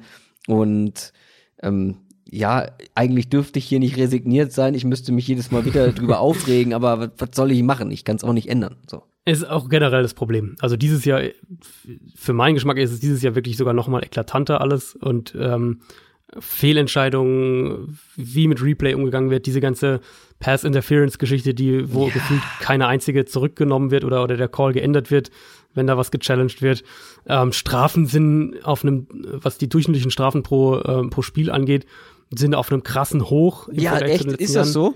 Weil ja. das war, das hätte ich jetzt auch so gesagt, wenn du mich gefragt hättest, aber ich habe es nicht ähm, statistisch irgendwie ja. gecheckt, aber es sind unfassbar viele Flaggen. Genau, und das ist ja auch, also das ist ja eigentlich auch das Letzte, was die Liga haben will.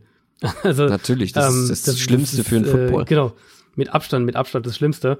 Ähm, ich habe jetzt hier die Zahlen gerade nochmal, also im Schnitt äh, stehen wir jetzt zum Beispiel bei äh, über drei Flaggen mehr pro Spiel als vor zehn Jahren im Schnitt pro Spiel.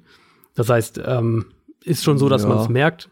Und ja, also um zu dem Spiel zurückzugehen, die Lions ähm, hatten Pech mit den Refs und wurden benachteiligt, ganz klar. Aber es gab eben auch eigenverschuldete Geschichten, bei denen Detroit einfach verpasst hat, eine viel klarere Angelegenheit noch draus zu machen. Das soll jetzt nicht heißen, äh, die Lions sind selber schuld, dass sie verloren haben, weil sie hätten ja auch einfach 50 Punkte machen können.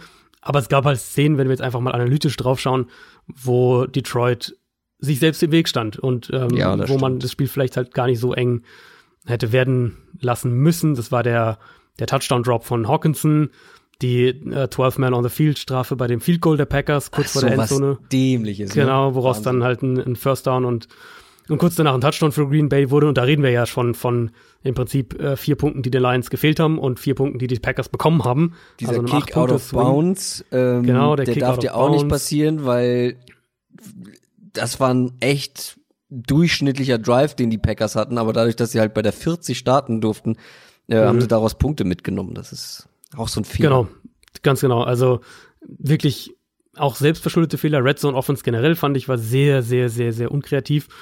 Und sie haben halt wieder ähm, an dem Run-Game gerade bei Early Down festgehalten, beziehungsweise sind dahin zurückgegangen, obwohl sie ja, von sagen. Anfang an, äh, genau, von Anfang an eigentlich in diesen Situationen im Passspiel extrem explosiv waren und ja. du wirklich dachtest, ja. okay, das ist, was wir auch die ganze Zeit gesagt haben. Stafford, vertikales Passspiel, das funktioniert super bei den Lions dieses Jahr. Sie haben die Receiver dafür. Das allererste ähm, Play. genau, gleich das allererste Play. Und dann gehen sie halt wieder davon weg. Und die, ja. die Packers haben das Run-Game sehr, sehr gut verteidigt. Das war ja eine der Fragen, die wir auch im Vorfeld hatten, ja, wie ja, die Run-Defense der Packers da reagiert. Und Detroit ist halt trotzdem, wie wir es schon so oft gesehen haben, dieses Jahr stur dabei geblieben, ist auch gegen eine, gegen eine Stack-Box gelaufen, all diese Geschichten. Ähm, und da kann man jetzt eigentlich mehr oder weniger direkt anknüpfen an das Vikings-Spiel und nämlich einfach sagen, die Lions sollten diese Vikings Secondary so attackieren, wie sie es am Anfang gegen die Packers gemacht haben und nicht, wie sie es im weiteren Spielverlauf gemacht haben oder umgekehrt, so wie es die Eagles im weiteren Spielverlauf gegen Minnesota gemacht haben und nicht so, wie die Eagles es am Anfang gegen Minnesota gemacht haben.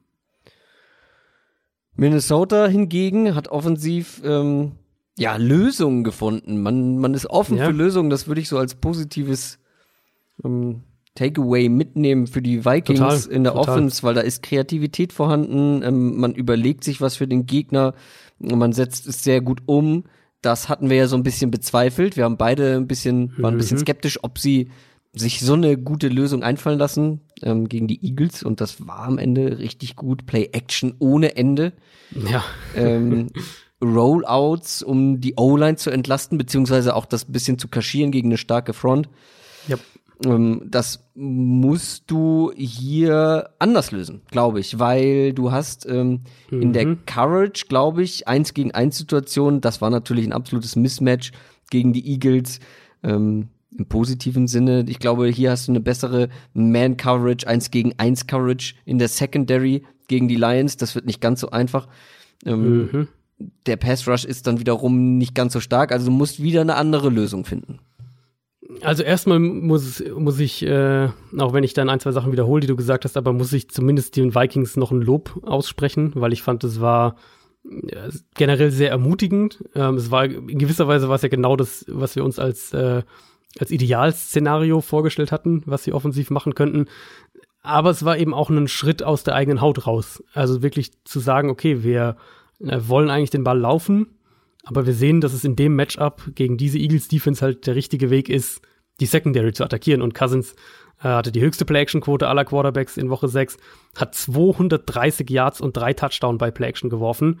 Da war echt wie, wie hoch war die Quote? Ich habe es nicht nochmal ähm, genau nachgeguckt, wie aber viel Play-Action er geworfen hat. Es waren, glaube ich, über 40 Prozent. Ich habe mir die Zahl nicht aufgeschrieben, aber es waren über 40 40 Prozent. Ähm, mein Tipp wäre viel 90 auf- gewesen. Aber gut. Also die Big Plays, so waren halt, die Big. Plays, äh, die Big Ja. Plays waren halt fast alle aus Play Action. Und ja eben auch viel dann aus der I-Formation mit dem Fullback noch und dann Rollout, weg von der Defense, weg von der Defensive Line, ihm so Zeit geben und direkt dann konkret damit verbunden, er hatte auch mit Abstand die höchste Quote an tiefen Pässen in dem Spiel. Also anders gesagt, Vikings haben die Eagles Secondary immer wieder tief attackiert. Ähm, und das, sag jetzt mal, äh, obwohl sie in der Offensive Line deutlich unterlegen sind. Klar, da waren auch Coverage-Fehler bei den Eagles dabei, haben wir ja thematisiert, aber ähm, der Gameplan war halt richtig. Und was du gesagt hast, ist dann auch völlig richtig. So wird der Gameplan gegen Detroit nicht funktionieren, weil die Lions eine deutlich bessere Coverage haben, von ihrem Ansatz her auch ganz anders spielen als Philadelphia. Also viel mehr Man-Coverage und ich vermute, dass das auch für Minnesota ein größeres Problem sein wird. Mm, Wobei ich schon sehe, dass auch die Vikings da in den 1 gegen 1 Matchups Erfolg haben können. Also die Packers hatten jetzt beispielsweise gegen Detroit einige Male ähm, Erfolg, als sie Alan Lazar, ihren Outside Receiver, als äh, in Matchups gegen Justin Coleman bekommen haben, den, den sehr, sehr guten Slot-Cornerback von den Lions. Vielleicht ist das auch ein Weg für Minnesota. Ähm, also, dass da äh, Adam Thielen gegen Coleman häufiger spielt und du dann so ein, so ein bisschen Stärke gegen Stärke hast. Und da wird Thielen das ein oder andere Matchup auch gewinnen. Außen dann Stephon Diggs gegen Darius Slay. Also, das wären so die, die Matchups, die man sich vielleicht ähm, vorstellen könnte. Ich bin extrem auf den Gameplan gespannt, den Minnesota hat. Wir haben jetzt zwei positive Gameplans nacheinander bekommen. Ähm, ich würde sogar fast so weit gehen zu sagen, dass das offensiv gegen die Eagles, was Play Calling, Play Designs angeht, ähm, eins der besten Spiele der Vikings Offense seit einer ganzen Weile war. Aber die Idee bei den beiden Matchups war ja auch relativ klar. Also Eagles Giants, dass du eben die Secondaries attackieren willst. Und das ist bei Detroit halt nicht ganz so simpel. Und, und auch die Vikings, genau wie Detroit auf der anderen Seite, sollten nicht in diese Falle tappen, dass sie plötzlich irgendwie aufs, aufs Run-Game setzen wollen, weil ich glaube, dafür sind beide Fronts zu stark und vor allem die Eagles, äh, die, die, äh, die Vikings Offensive Line ist nicht gut genug dafür, gegen diese Lions Front. Ich glaube, es wird auch eins der offenen Spiele diese Woche. Ja. Ähm, ich Hast tendiere leicht zu den Lions, weil, Ja, ist auch mein Gefühl. weil, wie gesagt, sie spielen besser als ihr Rekord ist. Mhm. Ähm, die Matchups sind ganz gut. Ähm, sie haben gegen schlechte O-Lines es schon geschafft, mit wenig Leuten, ähm, jetzt Cheese fällt mir da sofort ein, den Quarterback unter Druck zu setzen und Ja. das kannst du, glaube ich, gegen die Vikings auch hinbekommen. Ähm, ja. ich glaube, das Und sie haben, sie haben halt auch, also ich finde auch das Matchup, wenn wir sagen, Vikings Receiver gegen, äh, gegen Lions Secondary ist so ein bisschen auf Augenhöhe. Umgekehrt sollte Detroit da eigentlich klar den Vorteil haben. Also Lions Receiver Mhm. gegen, gegen Vikings Cornerbacks, das sollte eigentlich, wenn sie es auch nutzen, aber das sollte eigentlich äh, zugunsten der Lions ausgehen. Kenny Golladay ist ein Elite-Receiver. Jupp.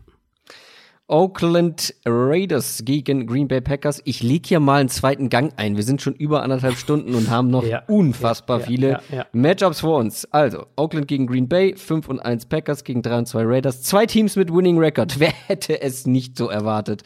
ähm, ah, Mann, brauchen die Packers äh, Devontae Adams zurück. Ähm, das ist ganz, ganz witzig. Äh, wie, witzig, ja, witzig ist es auch, aber wichtig vor allem.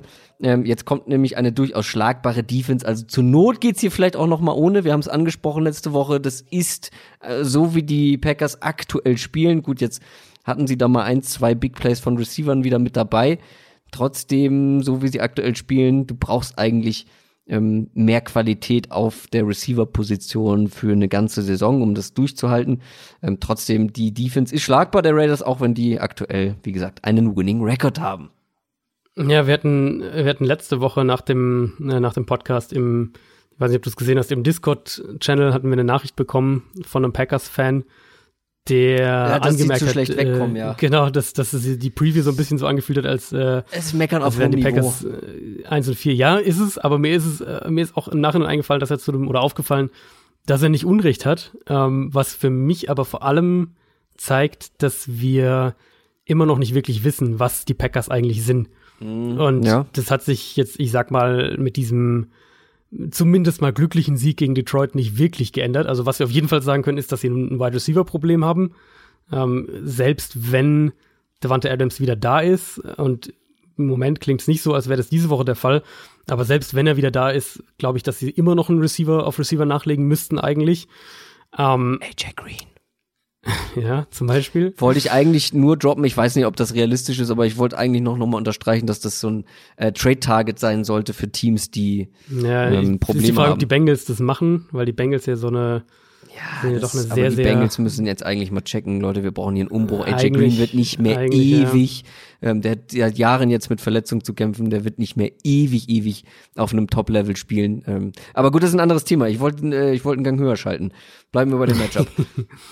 Ähm, genau, aber wenn wir, also wenn wir auf was Positives in den, über die Packers konkret äh, gehen wollen in dem Spiel, ähm, dann ist es die Defense, glaube ich. In, also in dem Spiel jetzt gegen eine Lions Offensive Line, die in Pass Protection gut gespielt hat, da war jetzt wieder mal Smith, Smith derjenige, der ähm, herausgeragt hat, würde ich sagen.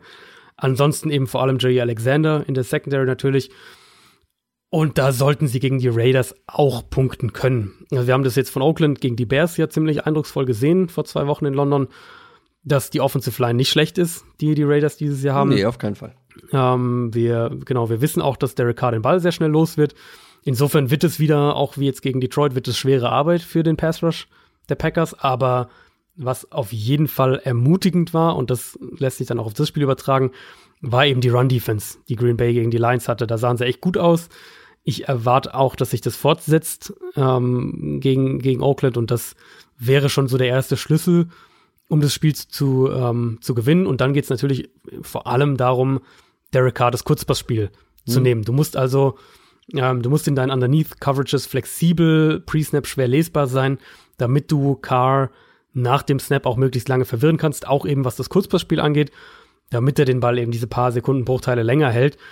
Und die gute Nachricht für die Packers ist, dass es zumindest teilweise diese komplexen Fronts und, und ähm, noch spät umstellen und so weiter, zumindest teilweise ist das sowieso die Identität von dieser Defense. Also Green Bay muss Wege finden, um Darren Waller und diese ganzen kurzen Pässe zu verteidigen und um Derek Carr zu verwirren. Ich glaube, dass sie das können.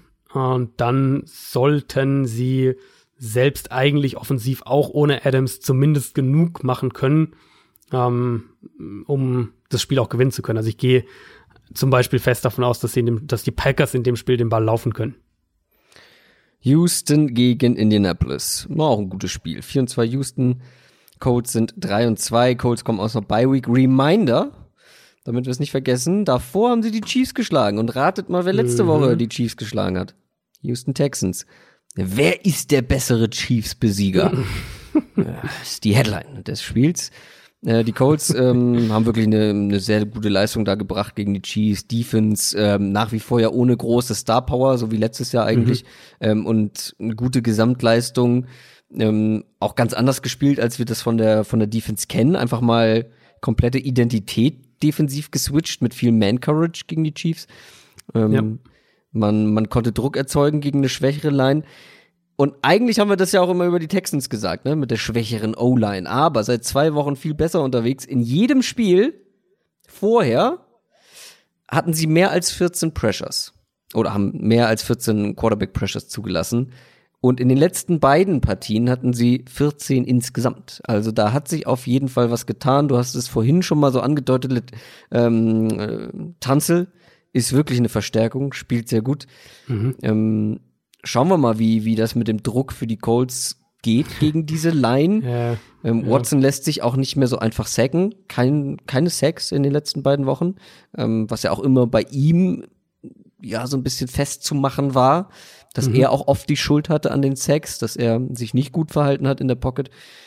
Aber diese Offense spielt gut. Die ist super explosiv. Ich finde es auch gut, dass es nicht mehr eine Two-Man-Show ist, die wir immer angesprochen haben. Man nimmt viele Playmaker irgendwie mit rein. Man bleibt aggressiv. Man kriegt ein Laufspiel einigermaßen. Natürlich gegen die Chiefs, aber was auch an der Chiefs-Defense lag. Man bleibt aggressiv bei einer Führung. Das wird eine Aufgabe für die Colts defensiv. Das wird eine große ja, Aufgabe. Ja. Also was man, ein Sternchen, das man sicher an diese, ähm, ich habe das ja auch jetzt mehrfach gesehen hier, Colts O-Line über die letzten zwei, äh, Texans O-Line über die letzten zwei Wochen. Was man natürlich dazu sagen musste, ist, dass es gegen die Falcons und Chiefs ging. Ja, da ist die wenig jetzt Pass Rush. äh, nicht gerade mit ihren Pass Rush Punkten, genau. Aber an sich ist ja die Colts Defense auch jetzt nicht für ihren tödlichen Pass Rush gefürchtet in der NFL aktuell. Ähm, die haben jetzt auch noch Kimoko Toure verloren, der auf die Injury Reserve Liste gesetzt wurde. Der hatte eine ziemlich gute Saison bisher eigentlich in dieser Edge Rusher Rotation. Ähm, zumindest kommen wahrscheinlich Clayton Gathers und Darius Leonard jetzt zurück. Vielleicht reicht's auch schon bei Malik Hooker, dem Free Safety. Und ich glaube, gerade Hooker wäre extrem wichtig in dem Spiel, weil ich ehrlich gesagt nicht wirklich sehe, wie die Colts die Receiver der Texans verteidigen wollen. Ähm, die hatten bisher defensiv äh, erst, erst ein Spiel dieses Jahr gegen eine Offense, wo ich sagen würde, die hat eine ähnliche Feuerkraft wie Houston. Also die Chiefs würde ich da jetzt mal ausklammern, weil die ja gerade in dem Spiel auf Receiver gegen die Colts extrem angeschlagen waren. Ähm, und das war Atlanta. Also Colts haben ja gegen die Falcons schon gewonnen. Aber auch da hatten sie ziemliche Probleme mit, vor allem Julio Jones, auch Mohamed Sanu, Austin Hooper dann in dem Spiel äh, auf Thailand. Die haben sie alle nur sehr bedingt in den Griff bekommen. Ähm, Colts haben da in dem Spiel auch mehrere normale Zone Coverage gespielt, eben gegen die Chiefs weggegangen, aber ich glaube, dass sie gegen die Texans auch wieder auf, auf ihre Zone Coverages gehen, mhm. weil sie halt nicht die individuelle Qualität haben, um gegen dieses Texans ja. Wide Receiver Core äh, Man Coverage zu spielen und ehrlicherweise, wenn, wenn der Pass Rush der, der Colts nicht mich jetzt sehr, sehr positiv überrascht, dann glaube ich, dass die Texans schon ziemliche Löcher in diese Zone Coverage dann reißen werden. Titus Howard, der Rookie, ähm, der Tackle, Offensive Tackle von den Texans, ist erstmal raus. Der ist verletzt. Mhm. Kommt ja. den Colts natürlich entgegen. Er ist jetzt aber auch nicht der größte Baustein, ähm, der da fallen kann. Andersrum, ähm, die Secondary für Houston nach wie vor ein Problem, aber die Front ist halt ganz gut. So, und da trifft jetzt ja. auch so ein bisschen Stärke ja. gegen Stärke an der Line. Ähm, die Frage ist natürlich, wie sehr die Secondary ein Thema wird für dieses schnelle Colts Kurz Kurzpassspiel. Mhm. Ähm, die müssen sich ja auch gegen den, gegen den Druck irgendwie wehren, ähm, aber das können sie in der Regel ganz gut mit der Line und mit der Herangehensweise. Und was glaubst du, wie das da aussehen wird, das in dem Matchup? Ich glaube halt, dass die Colts Probleme damit haben werden, ein Run-Game aufzuziehen, hm, was ja immer noch so ein bisschen was ist, was sie eigentlich haben wollen als Teil dieser Offense. Also die Texans sind da mit Watt, mit DJ Ritter auch, mit, äh, mit Cunningham und McKinney dahinter. Da haben die schon eine gute Run-Stopping-Front. Ähm, klar, die Colts haben die Offensive Line, um da auch dagegen zu halten, aber das wird, glaube ich, so ein Spiel werden, in dem die Colts halt durch die Luft ein paar Big Plays brauchen werden. Das sollte eigentlich gegen diese Texans Secondary möglich sein. Äh, da fällt Bradley Roby jetzt ungefähr für einen Monat aus. Das heißt, auf Cornerback gehst du von, sag jetzt mal, wackelig zu schlecht, tendenziell eher. Und wenn wir jetzt da, ich hab's eben gesagt, ich glaube, die, die Colts werden keine Antworten auf die, auf die Texans Receiver haben. Ich sehe im Moment auch nicht, wie Houston Secondary T.Y. Hilton vernünftig verteidigen will. Also, da könnte ich mir vorstellen, dass das ein, ein Spiel wird, in dem ähm, Hilton ein sehr dominantes Spiel hat. Und äh, dann, wenn der zum Beispiel gegen Philip Gaines spielt, der ja auch letzte Woche von Tyreek Hill auseinandergenommen wurde, ähm, und wenn das passiert, dann hat das, glaube ich, sogar echt Shootout-Potenzial, das Spiel, weil ich eben beiden, mhm. beiden Defenses mhm. gerade gegen den Pass nicht vertraue. Und, und beide ja. Offenses sind halt auf ihre Art ähm, gefährlich. Ja, ich glaube schon. Ich glaube, wenn es ein Shootout wird, wird, werden die Colts offensiv nicht mithalten können mit der Firepower, die die Texans möglich, einfach haben. Ja. Ist gut möglich. San Francisco gegen Washington. San Francisco, apropos Firepower, die sind on fire. Hm. Äh, 5 und 0. Ja. Die Redskins sind 1 und 5. Das ist ein Spiel der Gegensätze, das kann man relativ kurz machen. Äh, wer eine Rams Offense, die ihre eigenen Sorgen aktuell hat, ja, aber wer diese Rams mhm. Offense in 11 Drives bei 48 Passing Yards und 157 Total Yards und ja, ich benutze hier mal äh, äh, totale Stats, weil die das einfach auch sehr gut widerspiegeln, was man in diesem Game gesehen hat. Mhm. Ähm, wenn man diese Offense bei diesen Total Stats hält, der wird auch mit einer Redskins Offense im Normalfall eigentlich locker fertig werden. Ja, ja, sollte, sollte so sein. Also 49ers Defense nach fünf Spielen, ähm, also die haben ja erst fünf gespielt, die hatten ja schon ihre Bye Week, muss man, finde ich, echt sagen, dass die legit aussieht. Bärenstark. Ähm, ja, total. Also genau, man hat ja da, wenn der Defense so einen Sprung macht von, von oder auch eine Offense von einem Jahr zum anderen, dann hat man ja erstmal so ein bisschen, okay, ist das jetzt, äh, ist es jetzt echt, äh, genau, waren das jetzt nur die Gegner? Aber bei den Niners sehe ich das mittlerweile ziemlich klar anders und zwar jetzt nicht nur, weil sie jetzt gegen eine, ähm, ja, zumindest individuell gut besetzte Rams Offense gespielt haben, sondern weil du es halt auf Tape auch siehst. Also du hast ja, natürlich den Pass Rush, den Edge Rush, der ist deutlich verbessert im Vergleich zum letzten Jahr. Aber auch in der Secondary spielen sie viel, viel, viel, viel besser. Und klar, besserer Pass, Rush hilft der Secondary. Aber es ist nicht nur das. Wir sehen es jetzt immer wieder, ähm, dass die Coverage so gut ist, dass der gegnerische Quarterback auch den Ball länger halten muss und so dann auch der Pass Rush mal durchkommt. Also da machen die im Moment echt richtig gute Arbeit. Ich finde die die, ähm, die, die Coverage-Übergaben, also wenn sie von einer Zone auf die andere übergeben, Receiver, die sehen teilweise wirklich fast makellos aus, muss man echt sagen. Äh, Linebacker sind unglaublich explosiv und, und verhalten sich auch wirklich spielintelligent, ja, wenn die sich im Raum bewegen. Also die Redskins haben jetzt knapp mit das mit weitem Abstand schlechteste Team der Liga geschlagen, die Dolphins. Und für mich kommt jetzt wirklich die im Moment nach den Patriots zweitbeste Defense der Liga. Und da würde es mich doch sehr wundern, wenn, äh, wenn Washingtons Offense ähm, sonderlich viel reißt. Also das hat für mich eher das Potenzial, so ein Spiel zu werden, wie die Redskins es auch gegen Chicago hatten, nämlich mit mehreren eigenen offensiven Turnovern, die dann, äh, dann dem Gegner kurze Drives und, und äh, ja, letztlich einfache Punkte auch ermöglichen. Ja, auf der anderen Seite auch hier kurz, ähm, Washington oder die Redskins Defense hat's Miami noch mal möglich gemacht, ranzukommen mit deren Offense. Und jetzt kommt eine sehr mhm. gut funktionierende Offense.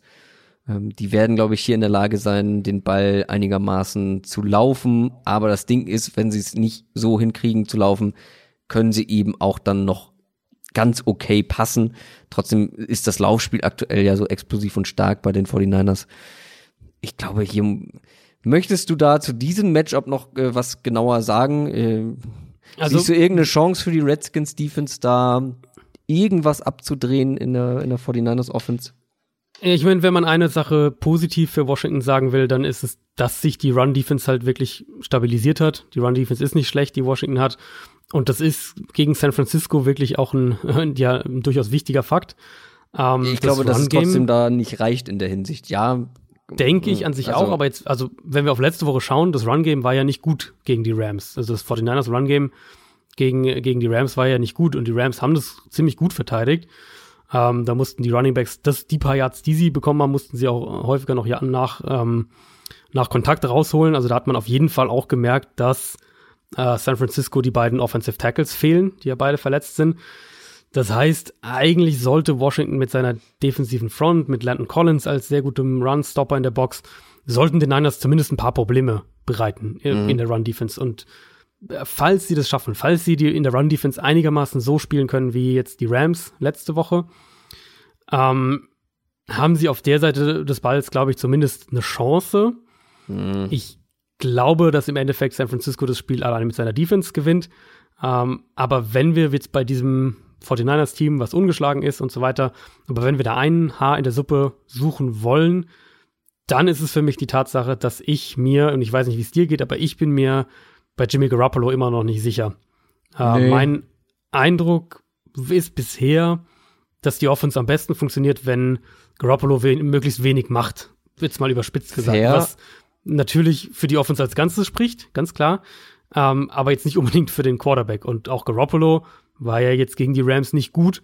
Mhm. Ähm, aus 49ers Sicht glaube ich, dass das ein ähnliches Spiel werden könnte, vom, vom Spielverlauf her, wie gegen die Rams, wo sie halt defensiv komplett dominieren und die Offense nicht so wahnsinnig viel machen muss.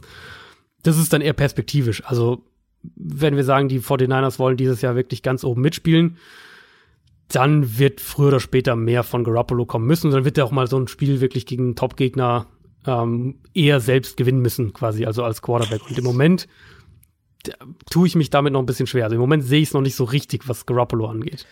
Ich sehe es aber auch noch nicht so richtig, was seine Waffen auf Wide Receiver angeht. Da finde ich, ist ähm, die individuelle ja. Qualität nicht ja. so, dass das ihn unterstützt. Also Dante Pettis ist nicht der Spieler, den man erhofft hat für dieses Jahr. Debo Samuel auch noch nicht, äh, außer George Kittle finde ich, fehlt da noch so ein bisschen die, die Playmaker-Qualitäten in dieser Offense. Ja, Und Marquis das, Goodwin hat er jetzt ein paar, ja, paar gute Spiele, aber es ist, ist also die Waffen sind jetzt, äh, die Outside-Receiver-Waffen sind, ja. sind sicher nicht, äh, nicht in der Ligaspitze zu finden. LA Chargers gegen die Tennessee Titans. Die Chargers, unser Sorgenkind, sind 2 und 4. Letzter in ihrer Division. Und das gleiche kann man auch über die Titans sagen. Die sind auch 2 und 4 und auch letzter in ihrer Division. Es ist so ein bisschen Not, Chargers gegen Elend, Titans. ähm, weil die Chargers bezeichne ich als Not, weil auch hier Not an der O-Line zu finden ist.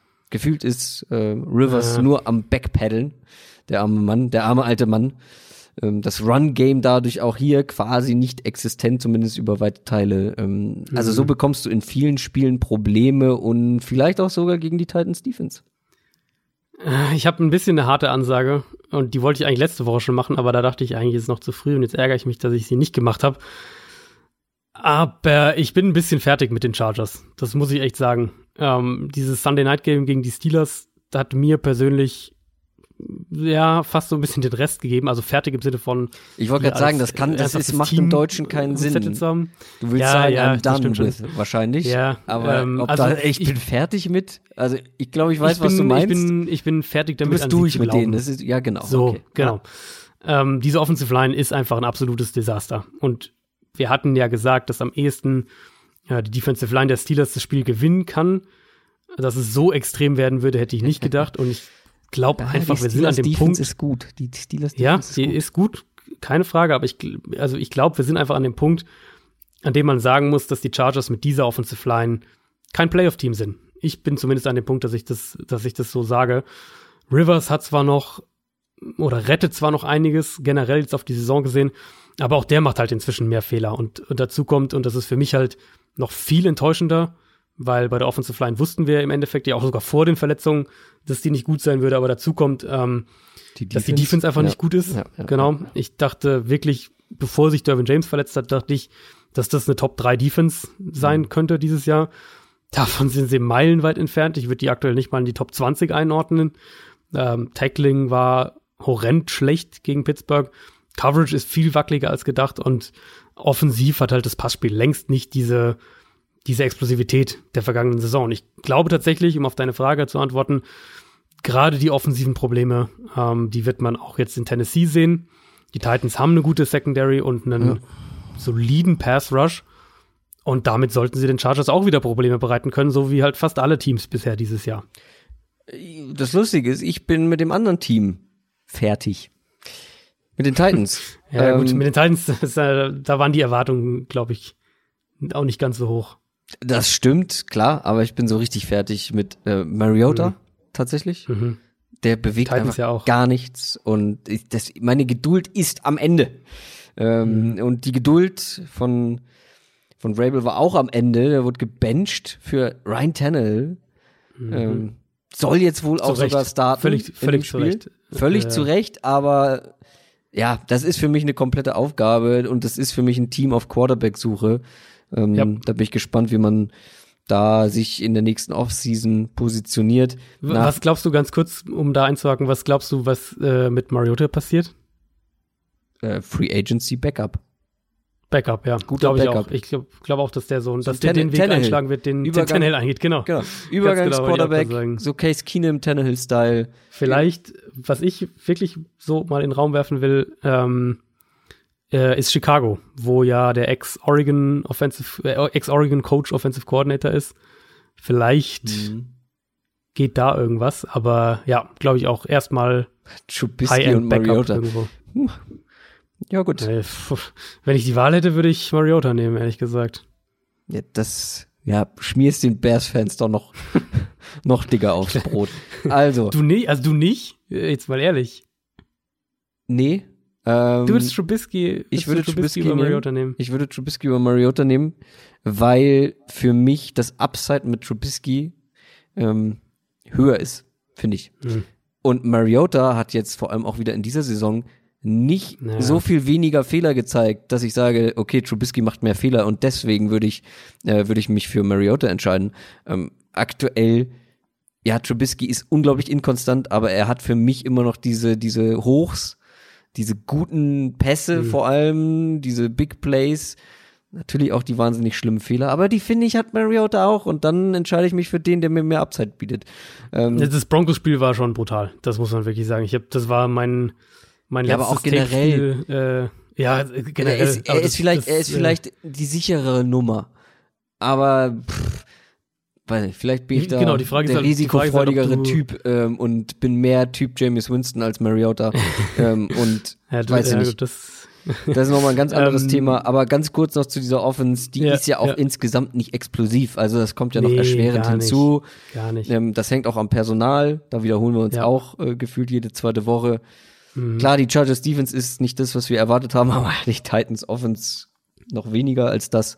Ähm, das wird auch hier, also klar, die können uns überraschen und wieder eins ihrer, ihrer guten Titans-Spieler haben, die kennen wir. Ja, äh, wenn sie, ja. ähm, Ja, wenn, kann passieren, klar. das kann auch gegen diese Defense durchaus pass passieren, will ich nicht ausschließen, vor allem mit Tannehill, der hat ja auch irgendwie was zu beweisen natürlich jetzt als Backup, ähm, will die Chance natürlich nutzen. Bin ich sehr darauf gespannt, wie das ausgeht. Ähm, trotzdem, die Titans, ihr merkt auch hier eine gewisse Resignation in meiner Stimme. Ja, ist wirklich so. Also was ich gerade noch sagen wollte, die Titans waren mein letztes Tape-Spiel am Montag und ich bin echt, dann, da, bist bleibt natürlich der Eindruck so ein bisschen noch mehr. ja, so gewissermaßen. Aber da bleibt der Eindruck halt auch noch mehr hängen und dann habe ich halt Mariota echt noch mal genauer angeschaut und das war wirklich, also so brutal. der hat so viele auch Accuracy-Wackler, wirklich bei, bei kürzesten Pässen, was ja eigentlich seine Qualität sein sollte. Ähm, ich finde, die ganze, die ganze Wurfbewegung sieht unsauber aus. Er läuft natürlich dauernd in, in Pressures rein und all diese Geschichten. Das Problem mit Tannehill ist halt, ähm, er ist ein ähnlicher Spielertyp, ein ähnlicher Quarterback-Typ wie Mariota. Also die Probleme werden wahrscheinlich nicht bedeutend weniger werden mit dem Unterschied, und das ist schon mal, glaube ich, ein frischer Wind für, äh, für, für die Titans Offense, mit dem Unterschied, dass Tannehill den Ball nicht so ewig hält wie Mariota. Weil das Problem mit Mariota oder ein zentrales Problem mit Mariota war ja jetzt wirklich, dass der regelmäßig einfach den Ball nicht wirft. Und das, glaube ich, wird mit Tannehill besser werden. Ähm, ich glaube, das wird unterm Strich kein schönes Spiel, sondern das wird eher so ein, eins der, der Richtung kurios, wenn man so will. Wo ich auch überhaupt keine Ahnung habe, wer das gewinnt. Also das ist Die für mich völliger Münzwurf. Echt? Also ich hab, kann sein. Ich habe wirklich keine Ahnung. Ja, ich hab, ich glaube, die Chargers äh, machen das. New Orleans gegen Chicago. Und das ist mal ein äh, defensives Gigantentreffen. Die 5 und 1 Saints gegen die 3 und 2 Bears. Also beide Teams haben ihre Vorzüge auf der defensiven Seite in Chicago. mh, Kommt aus der Bye Week, vor der Bye Week mit dieser seltsamen Raiders-Niederlage in London. ähm, das war gegen eine mittelprächtige Defense der Raiders und jetzt kommt eine der mittlerweile Mhm. Der NFL. Das wird brutal schwer. Äh, unser Freund äh, Mitch Trubisky, über den wir gerade gesprochen haben, beziehungsweise dein Freund Mitch Trubisky, könnte zurückkommen. Selbst Bears- Bears-Fans sind mittlerweile kritisch. Ich krieg das ja mit, dass, äh, dass selbst die Bears-Fans inzwischen anfangen zu Volk, der zweifeln. Ja.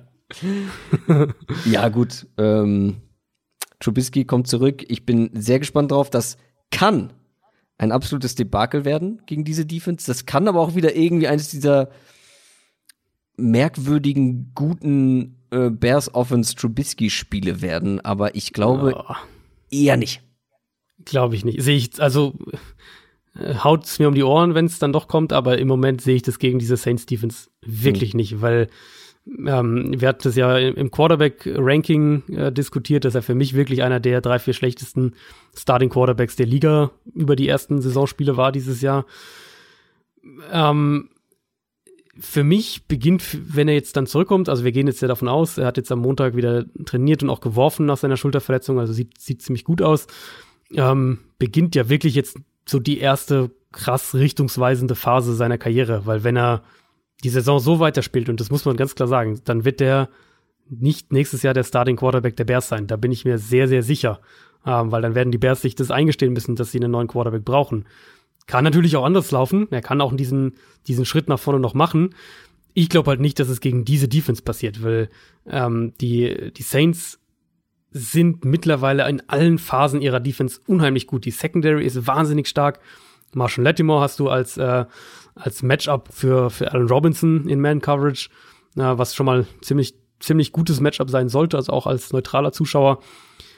Und dann wird es natürlich die Frage sein, ob die Bears einmal ähm, die anderen Teile der Saints Defense attackieren können und vor allem, ob die Offensive Line standhält. Und da haben sie jetzt auch noch Kai Long verloren, der äh, mit seiner Hüftverletzung auf IR gesetzt wurde. Vermutlich der beste O-Liner ist, den die Bears bis dahin hatten. Also Chicago hatte schon mit Kai Long Probleme in der Offensive Line und ähm, gerade auch im Vergleich zu letztem Jahr. Und die werden tendenziell jetzt noch eher ein Stück weit größer gegen eben eine Saints Front, die sehr, sehr tief, sehr vielseitig ist, die mittlerweile halt nicht mehr nur noch aus Cam Jordan besteht, sondern Pressure aus verschiedenen Richtungen bringen kann. Ich denke, dass der Gameplan der Bears noch mehr ähm, sich auf die Running Backs im Passspiel fokussieren wird. Also vielleicht noch mehr Formationen, auch sogar mit zwei Running Backs auf dem Feld. Könnte mir vorstellen, dass das ein Terry Cohen-Spiel wird, Jawohl. um die Saints, äh, die Saints Linebacker zu attackieren in Coverage. Aber generell ist das schon eins der undankbarsten Spiele, wenn man so will, für Trubisky, um zurückzukommen. Gerade jetzt noch mit, ähm, mit der Kai Long-Verletzung, der, der auf jeden Fall auch merklich fehlen wird. Ich musste mich übrigens für Trubisky entscheiden, weil sonst hätten wir gar keine Bears-Hörer mehr. Das die, ist okay. die Saints Offense hat aber auch ihre Probleme gegen die Jaguars ähm, und die Defense Mhm. wird jetzt zumindest auf dem Papier alles andere als einfacher. Das könnte ein sehr punktearmes Spiel werden. Glaubst du an eine Ja. ähm, an eine Verbesserung der Saints Offense? Das also Teddy Bridgewater macht ja einen guten Job, aber trotzdem war das jetzt nicht so rund wie die Woche davor und gegen Ja. diese Defense kann man durchaus schon Probleme haben. Auf der anderen Seite haben wir dann aber auch wieder gesehen, dass eine Raiders Offense mit ihrem Ja. schnellen, kurzen Passspiel ähm, Genau. da durchaus den, den Bears auch wehtun kann und das kann ja Teddy Bridgewater auch, gerade diese kurzen, mittellangen Dinger Ja, äh, mit einem ja Michael quasi sein- Thomas. das sein ist ja, Spiel. Das ist Ja. ja seine Paradedisziplin. Genau. Ähm, deswegen glaube ich, ähm, also ich weiß nicht, wie gut er aussehen wird, aber deutlich besser als letzte Woche und das könnte dann am Ende vielleicht schon reichen. Ja, im Endeffekt war er gegen Jacksonville halt wieder dieser, ähm, dieser typische Game Manager, der ja auch schon die Spiele davor war, abgesehen eben von dem, ähm, von dem Spiel gegen Tampa Bay, was wahrscheinlich auch wirklich einfach an der Buccaneers Secondary lag. Ich denke, dass es sich in ähnlichem Rahmen bewegen wird wie letzte Woche mit halt vielleicht ein bisschen, bisschen mehr Upside noch. Ähm, er hatte diesen einen wirklich guten Touchdown-Pass gegen Jacksonville. An ansonsten macht er halt keine gravierenden Fehler. Und im Moment ist die eigene Defense eben gut genug, dass man so auch gewinnen Ja, kann. ja, dazu, Ähm, dazu muss man halt sagen, auch hier haben die Bears ja echt einen bitteren, bitteren Ausfall äh, mit Akeem Hicks, der jetzt auch auf Injured Mhm. Reserve gelandet ist mit seiner Ellbogenverletzung. Das schwächt den Pass Rush enorm. Khalil Mack äh, natürlich immer noch in, in einer der besten ähm, Pass Rusher der Liga, aber das schwächt den Pass Rush enorm, gerade auch was die Bears taktisch machen können mit diesen beiden Spielern, auch wenn sie die rumbewegen, wenn sie Stunts mit denen spielen und so weiter.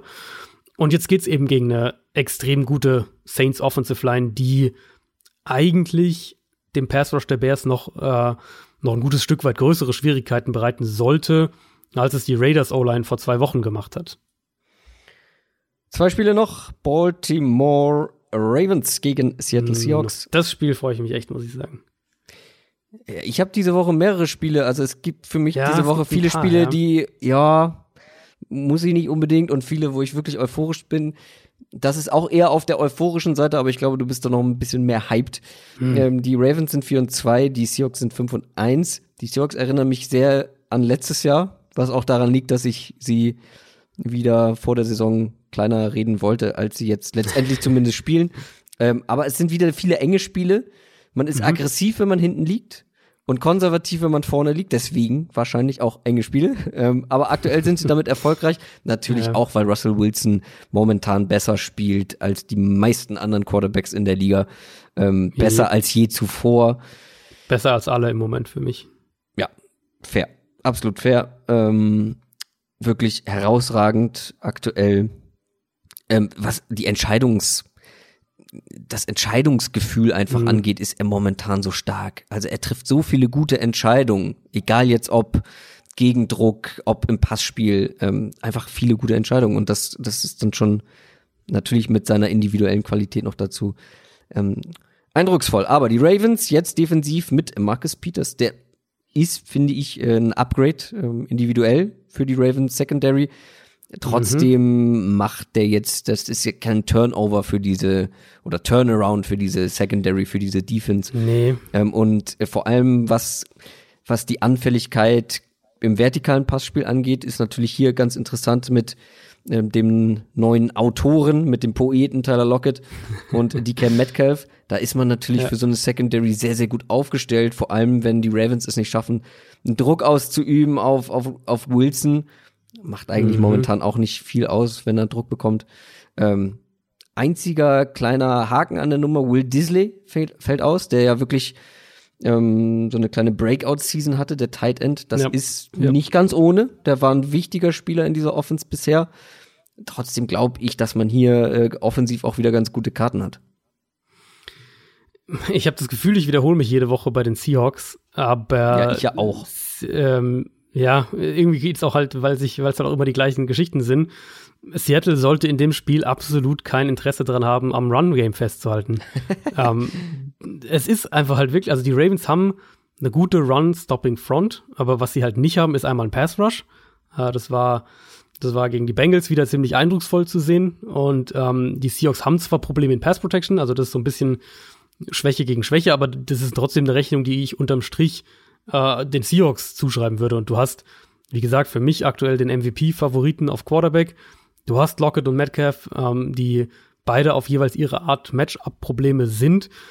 Und die Ravens haben halt immer noch eine Secondary, in der Coverage-Busts passieren und die, ähm, die viel, viel anfälliger sind, als, als man das gedacht hat. Und da muss man auch kurz über Peters sprechen, weil ich ehrlicherweise finde, dass Peters gar nicht so gut nach Baltimore passt. Also ich verstehe gar nicht so wirklich, warum die Ravens ausgerechnet Peters wollten. Also, dass sie spielen die, dass sie spielen die eher Man oder eher Zone? Ja, das ist der erste Punkt. Ähm, die spielen eigentlich bevorzugt Man. Ähm, mhm. Und viele von den Zone-Konzepten halt auch dann gehen in Man-Coverage über. Und es ist eine Defense, die extrem in der Secondary darauf baut, dass Spieler ihre ähm, Assignments, also ihre Zuteilungen richtig durchführen und ja, eben auch die Coverages zusammenarbeiten. Also das ist deswegen sind ja diese Coverage Busts so ähm, dann so eklatant bei den Ravens, weil halt Safety und Cornerback noch, noch krasser als halt in vielen anderen Secondaries äh, aufeinander abgestimmt sind, wenn man so will. Mhm.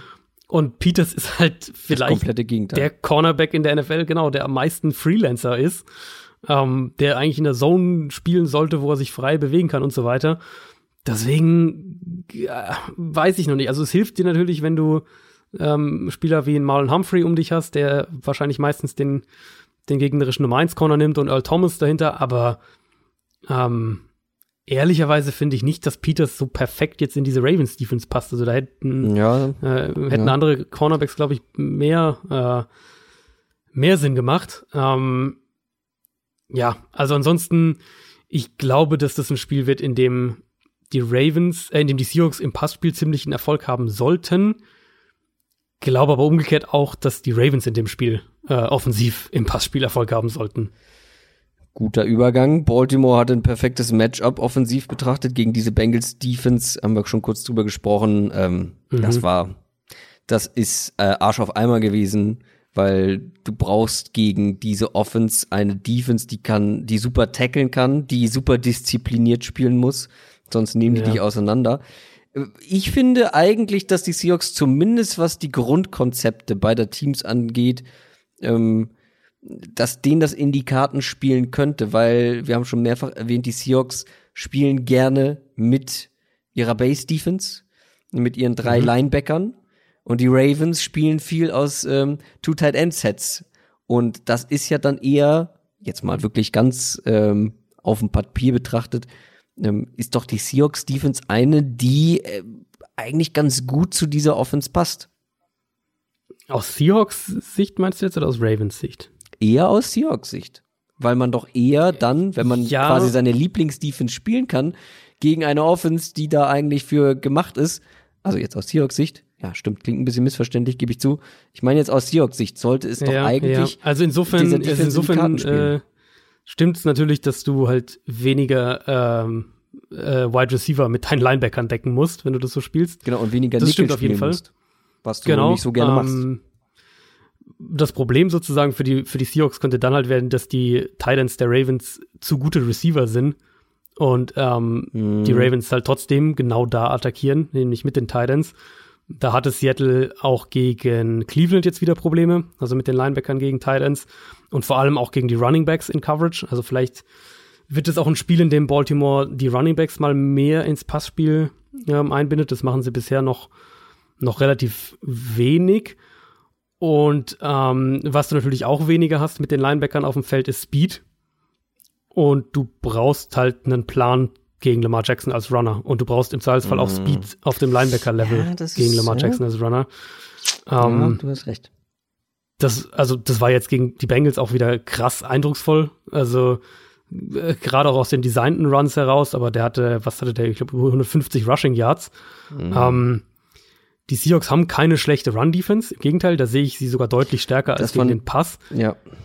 Genau, aber ähm, Run-Defense und Run-Defense gegen die Ravens, das sind einfach zwei unterschiedliche Sachen. Weil Baltimore da Ja. wirklich einzigartig in der NFL ist, eben ja, durch das, was, das, das, was Lamar Jackson machen kann. Trotzdem glaube ich, dass die, dass die Ravens in dem Spiel mehr Erfolg durch die Luft haben werden, indem du eben Mhm. diese Secondary attackierst, die ja nach wie vor angreifbar ist, die, die Seahawks Secondary, ähm, als du Erfolg haben wirst, indem du den Ball läufst. Ist eine, ist eine sehr plausible Argumentation. Ich bin jetzt halt vor allem, klar, ich hatte im Kopf dieses normale Run-Game und ähm, da sollten die Seahawks eigentlich dann so gegen zwei Tight Ends auch immer gut aufgestellt sein, aber natürlich gegen einen Mark Andrews brauchst du halt auch Coverage-Fähigkeiten Genau, ja, im genau. Second Level. Ich gucke gerade noch, ob Marquise Brown wieder spielen wird, weil der könnte natürlich auch so ein X-Fucker. äh, Day-to-Day, ja, sehe ich auch gerade. Also soll auch wieder so einer, wo es zumindest jetzt Anfang der Woche optimistisch klang. Ähm, gegen die Bengals hat er ja gefehlt, aber ja. Könnte nämlich auch so ein erst am Faktor Freitag, sein. Mit seinem Ja, Speed. Ähm, wenn der dann mal so underneath äh, mit einer, mit einer Crossing Route oder irgendwie sowas einen Ball fängt, dann haben die Seahawks, glaube ich, da Probleme hinterherzukommen. Da bin ich ja, sehr gespannt drauf. Total, total. Ähm, gespannt bin ich auch aufs Monday Night Game. Bisschen weniger gebe ich zu. Ähm, die New England Patriots gegen die New York Jets. Die 6 und 0 Patriots gegen die 1 und 4 Jets. Die Jets haben jetzt ganz überraschend gewonnen. Und gegen die Mhm. Cowboys. Aber was ich auch schön finde, nicht nur, dass die Patriots einen sehr einfachen Schedule insgesamt haben, sie hatten jetzt auch eine, also die längste Pause, die du eigentlich haben kannst, quasi wie so eine halbe Bye-Week nochmal extra geschenkt, weil von Donnerstag bis Montag, das ist wirklich, ähm, das ist nochmal ein ganzer Extratag mehr, das äh, darf man nicht unterschätzen. Brady aber wieder mit ein paar Fehlern, ähm, das hat sich nicht äh, verändert. Er hat auch wieder Unterstützung von der eigenen Defense bekommen, auch wieder Special Team Punkte, muss man auch erwähnen, ähm, dass man da ganz gut drauf ist. Man trifft hier auf eine, ich will sie mal schlagbar nennen, eine Defense, die eigentlich schlagbar sein sollte. Ich weiß Mhm. nicht, wie sehr jetzt dieses Dallas-Spiel eine Anomalie war für die Jets.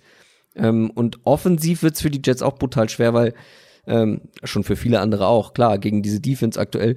Aber ich bin mal gespannt, die Patriots fokussieren ja gerne mal so die Hauptwaffe, den, ähm, den, den X-Faktor einer Offense und versuchen den erstmal aus dem Spiel zu nehmen und sagen, hier, schlagt mich mit den anderen Optionen, die ihr habt.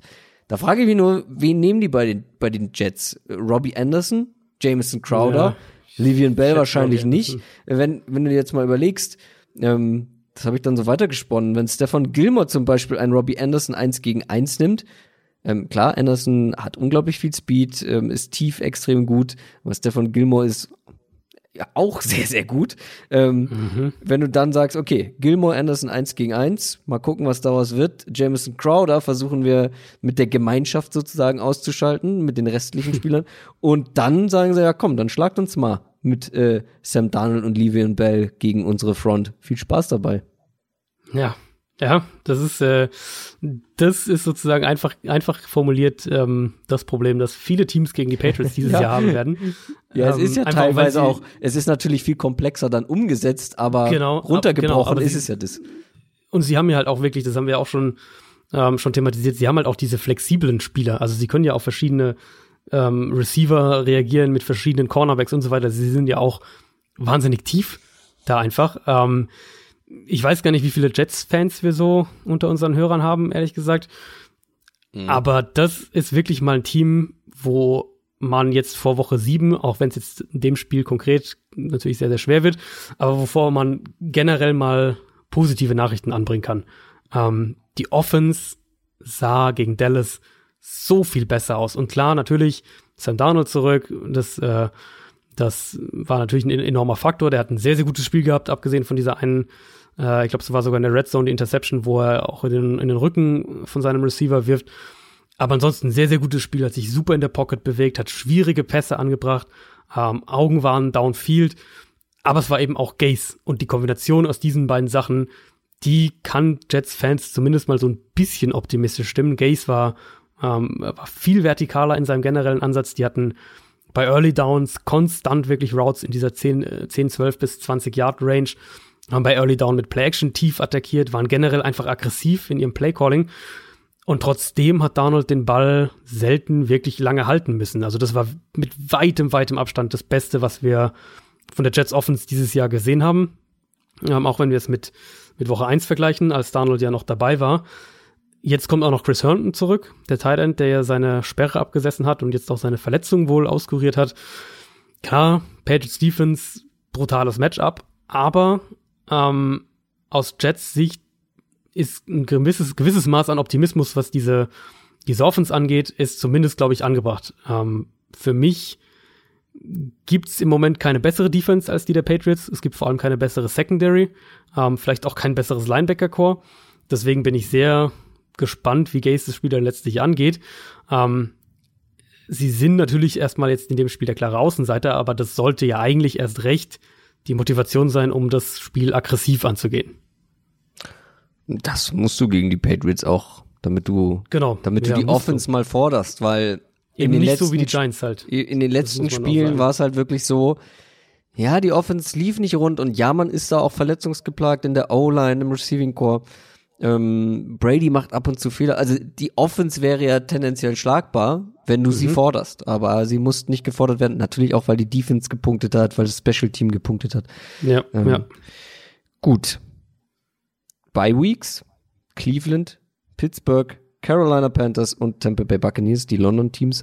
Und dann haben wir zum Abschluss natürlich wie jede Woche noch die Prediction of the Week von den Kollegen von Football R. Das klingt immer bei mir, wenn ich das ausspreche, als wäre ich so ein Pirat. R. Also damit ist ein R gemeint. Wie soll man das denn? Du kannst auch, du kannst auch, äh, ich glaube, du kannst auch Dominics Football R Prediction sagen, dann rollt's vielleicht leichter von der Zunge. Dominics Football. Ähm, Dominics Football R R. Prediction of the Week. ähm, er hat sich das Cardinals Giants Spiel ausgesucht und er ist auf deiner Seite, wie ich hier sehe. Er tippt nämlich einen ziemlich klaren Giants-Sieg, ein 33 zu 21, in dem die Offensive Line der Giants das Spiel entscheidet. Kann gut sein. 33 Giants-Punkte traue ich ihnen sogar zu. Ähm, wenn Arizona bei 21 bleibt, wäre ich ziemlich enttäuscht, muss ich sagen. Ja.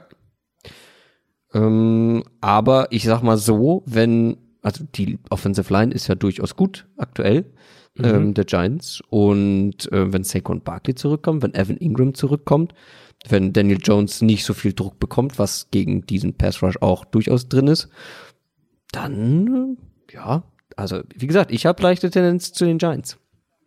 Ja, und ich meine, wie gesagt, wir haben das, äh, wir haben das auch von den Giants, von der Defense gesehen. Patriots Offense läuft noch nicht so rund mit der Offensive Line und Giants konnten da, Hm. konnten da echt auch angreifen, defensiv. Also das muss man, ähm, muss man ganz klar sagen.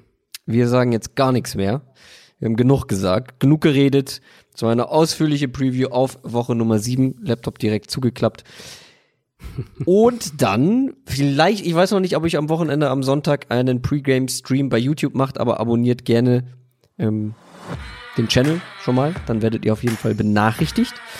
Ansonsten hören wir uns nächste Woche Donnerstag spätestens wieder. Macht's gut, bis dann, tschüss. Ciao, ciao.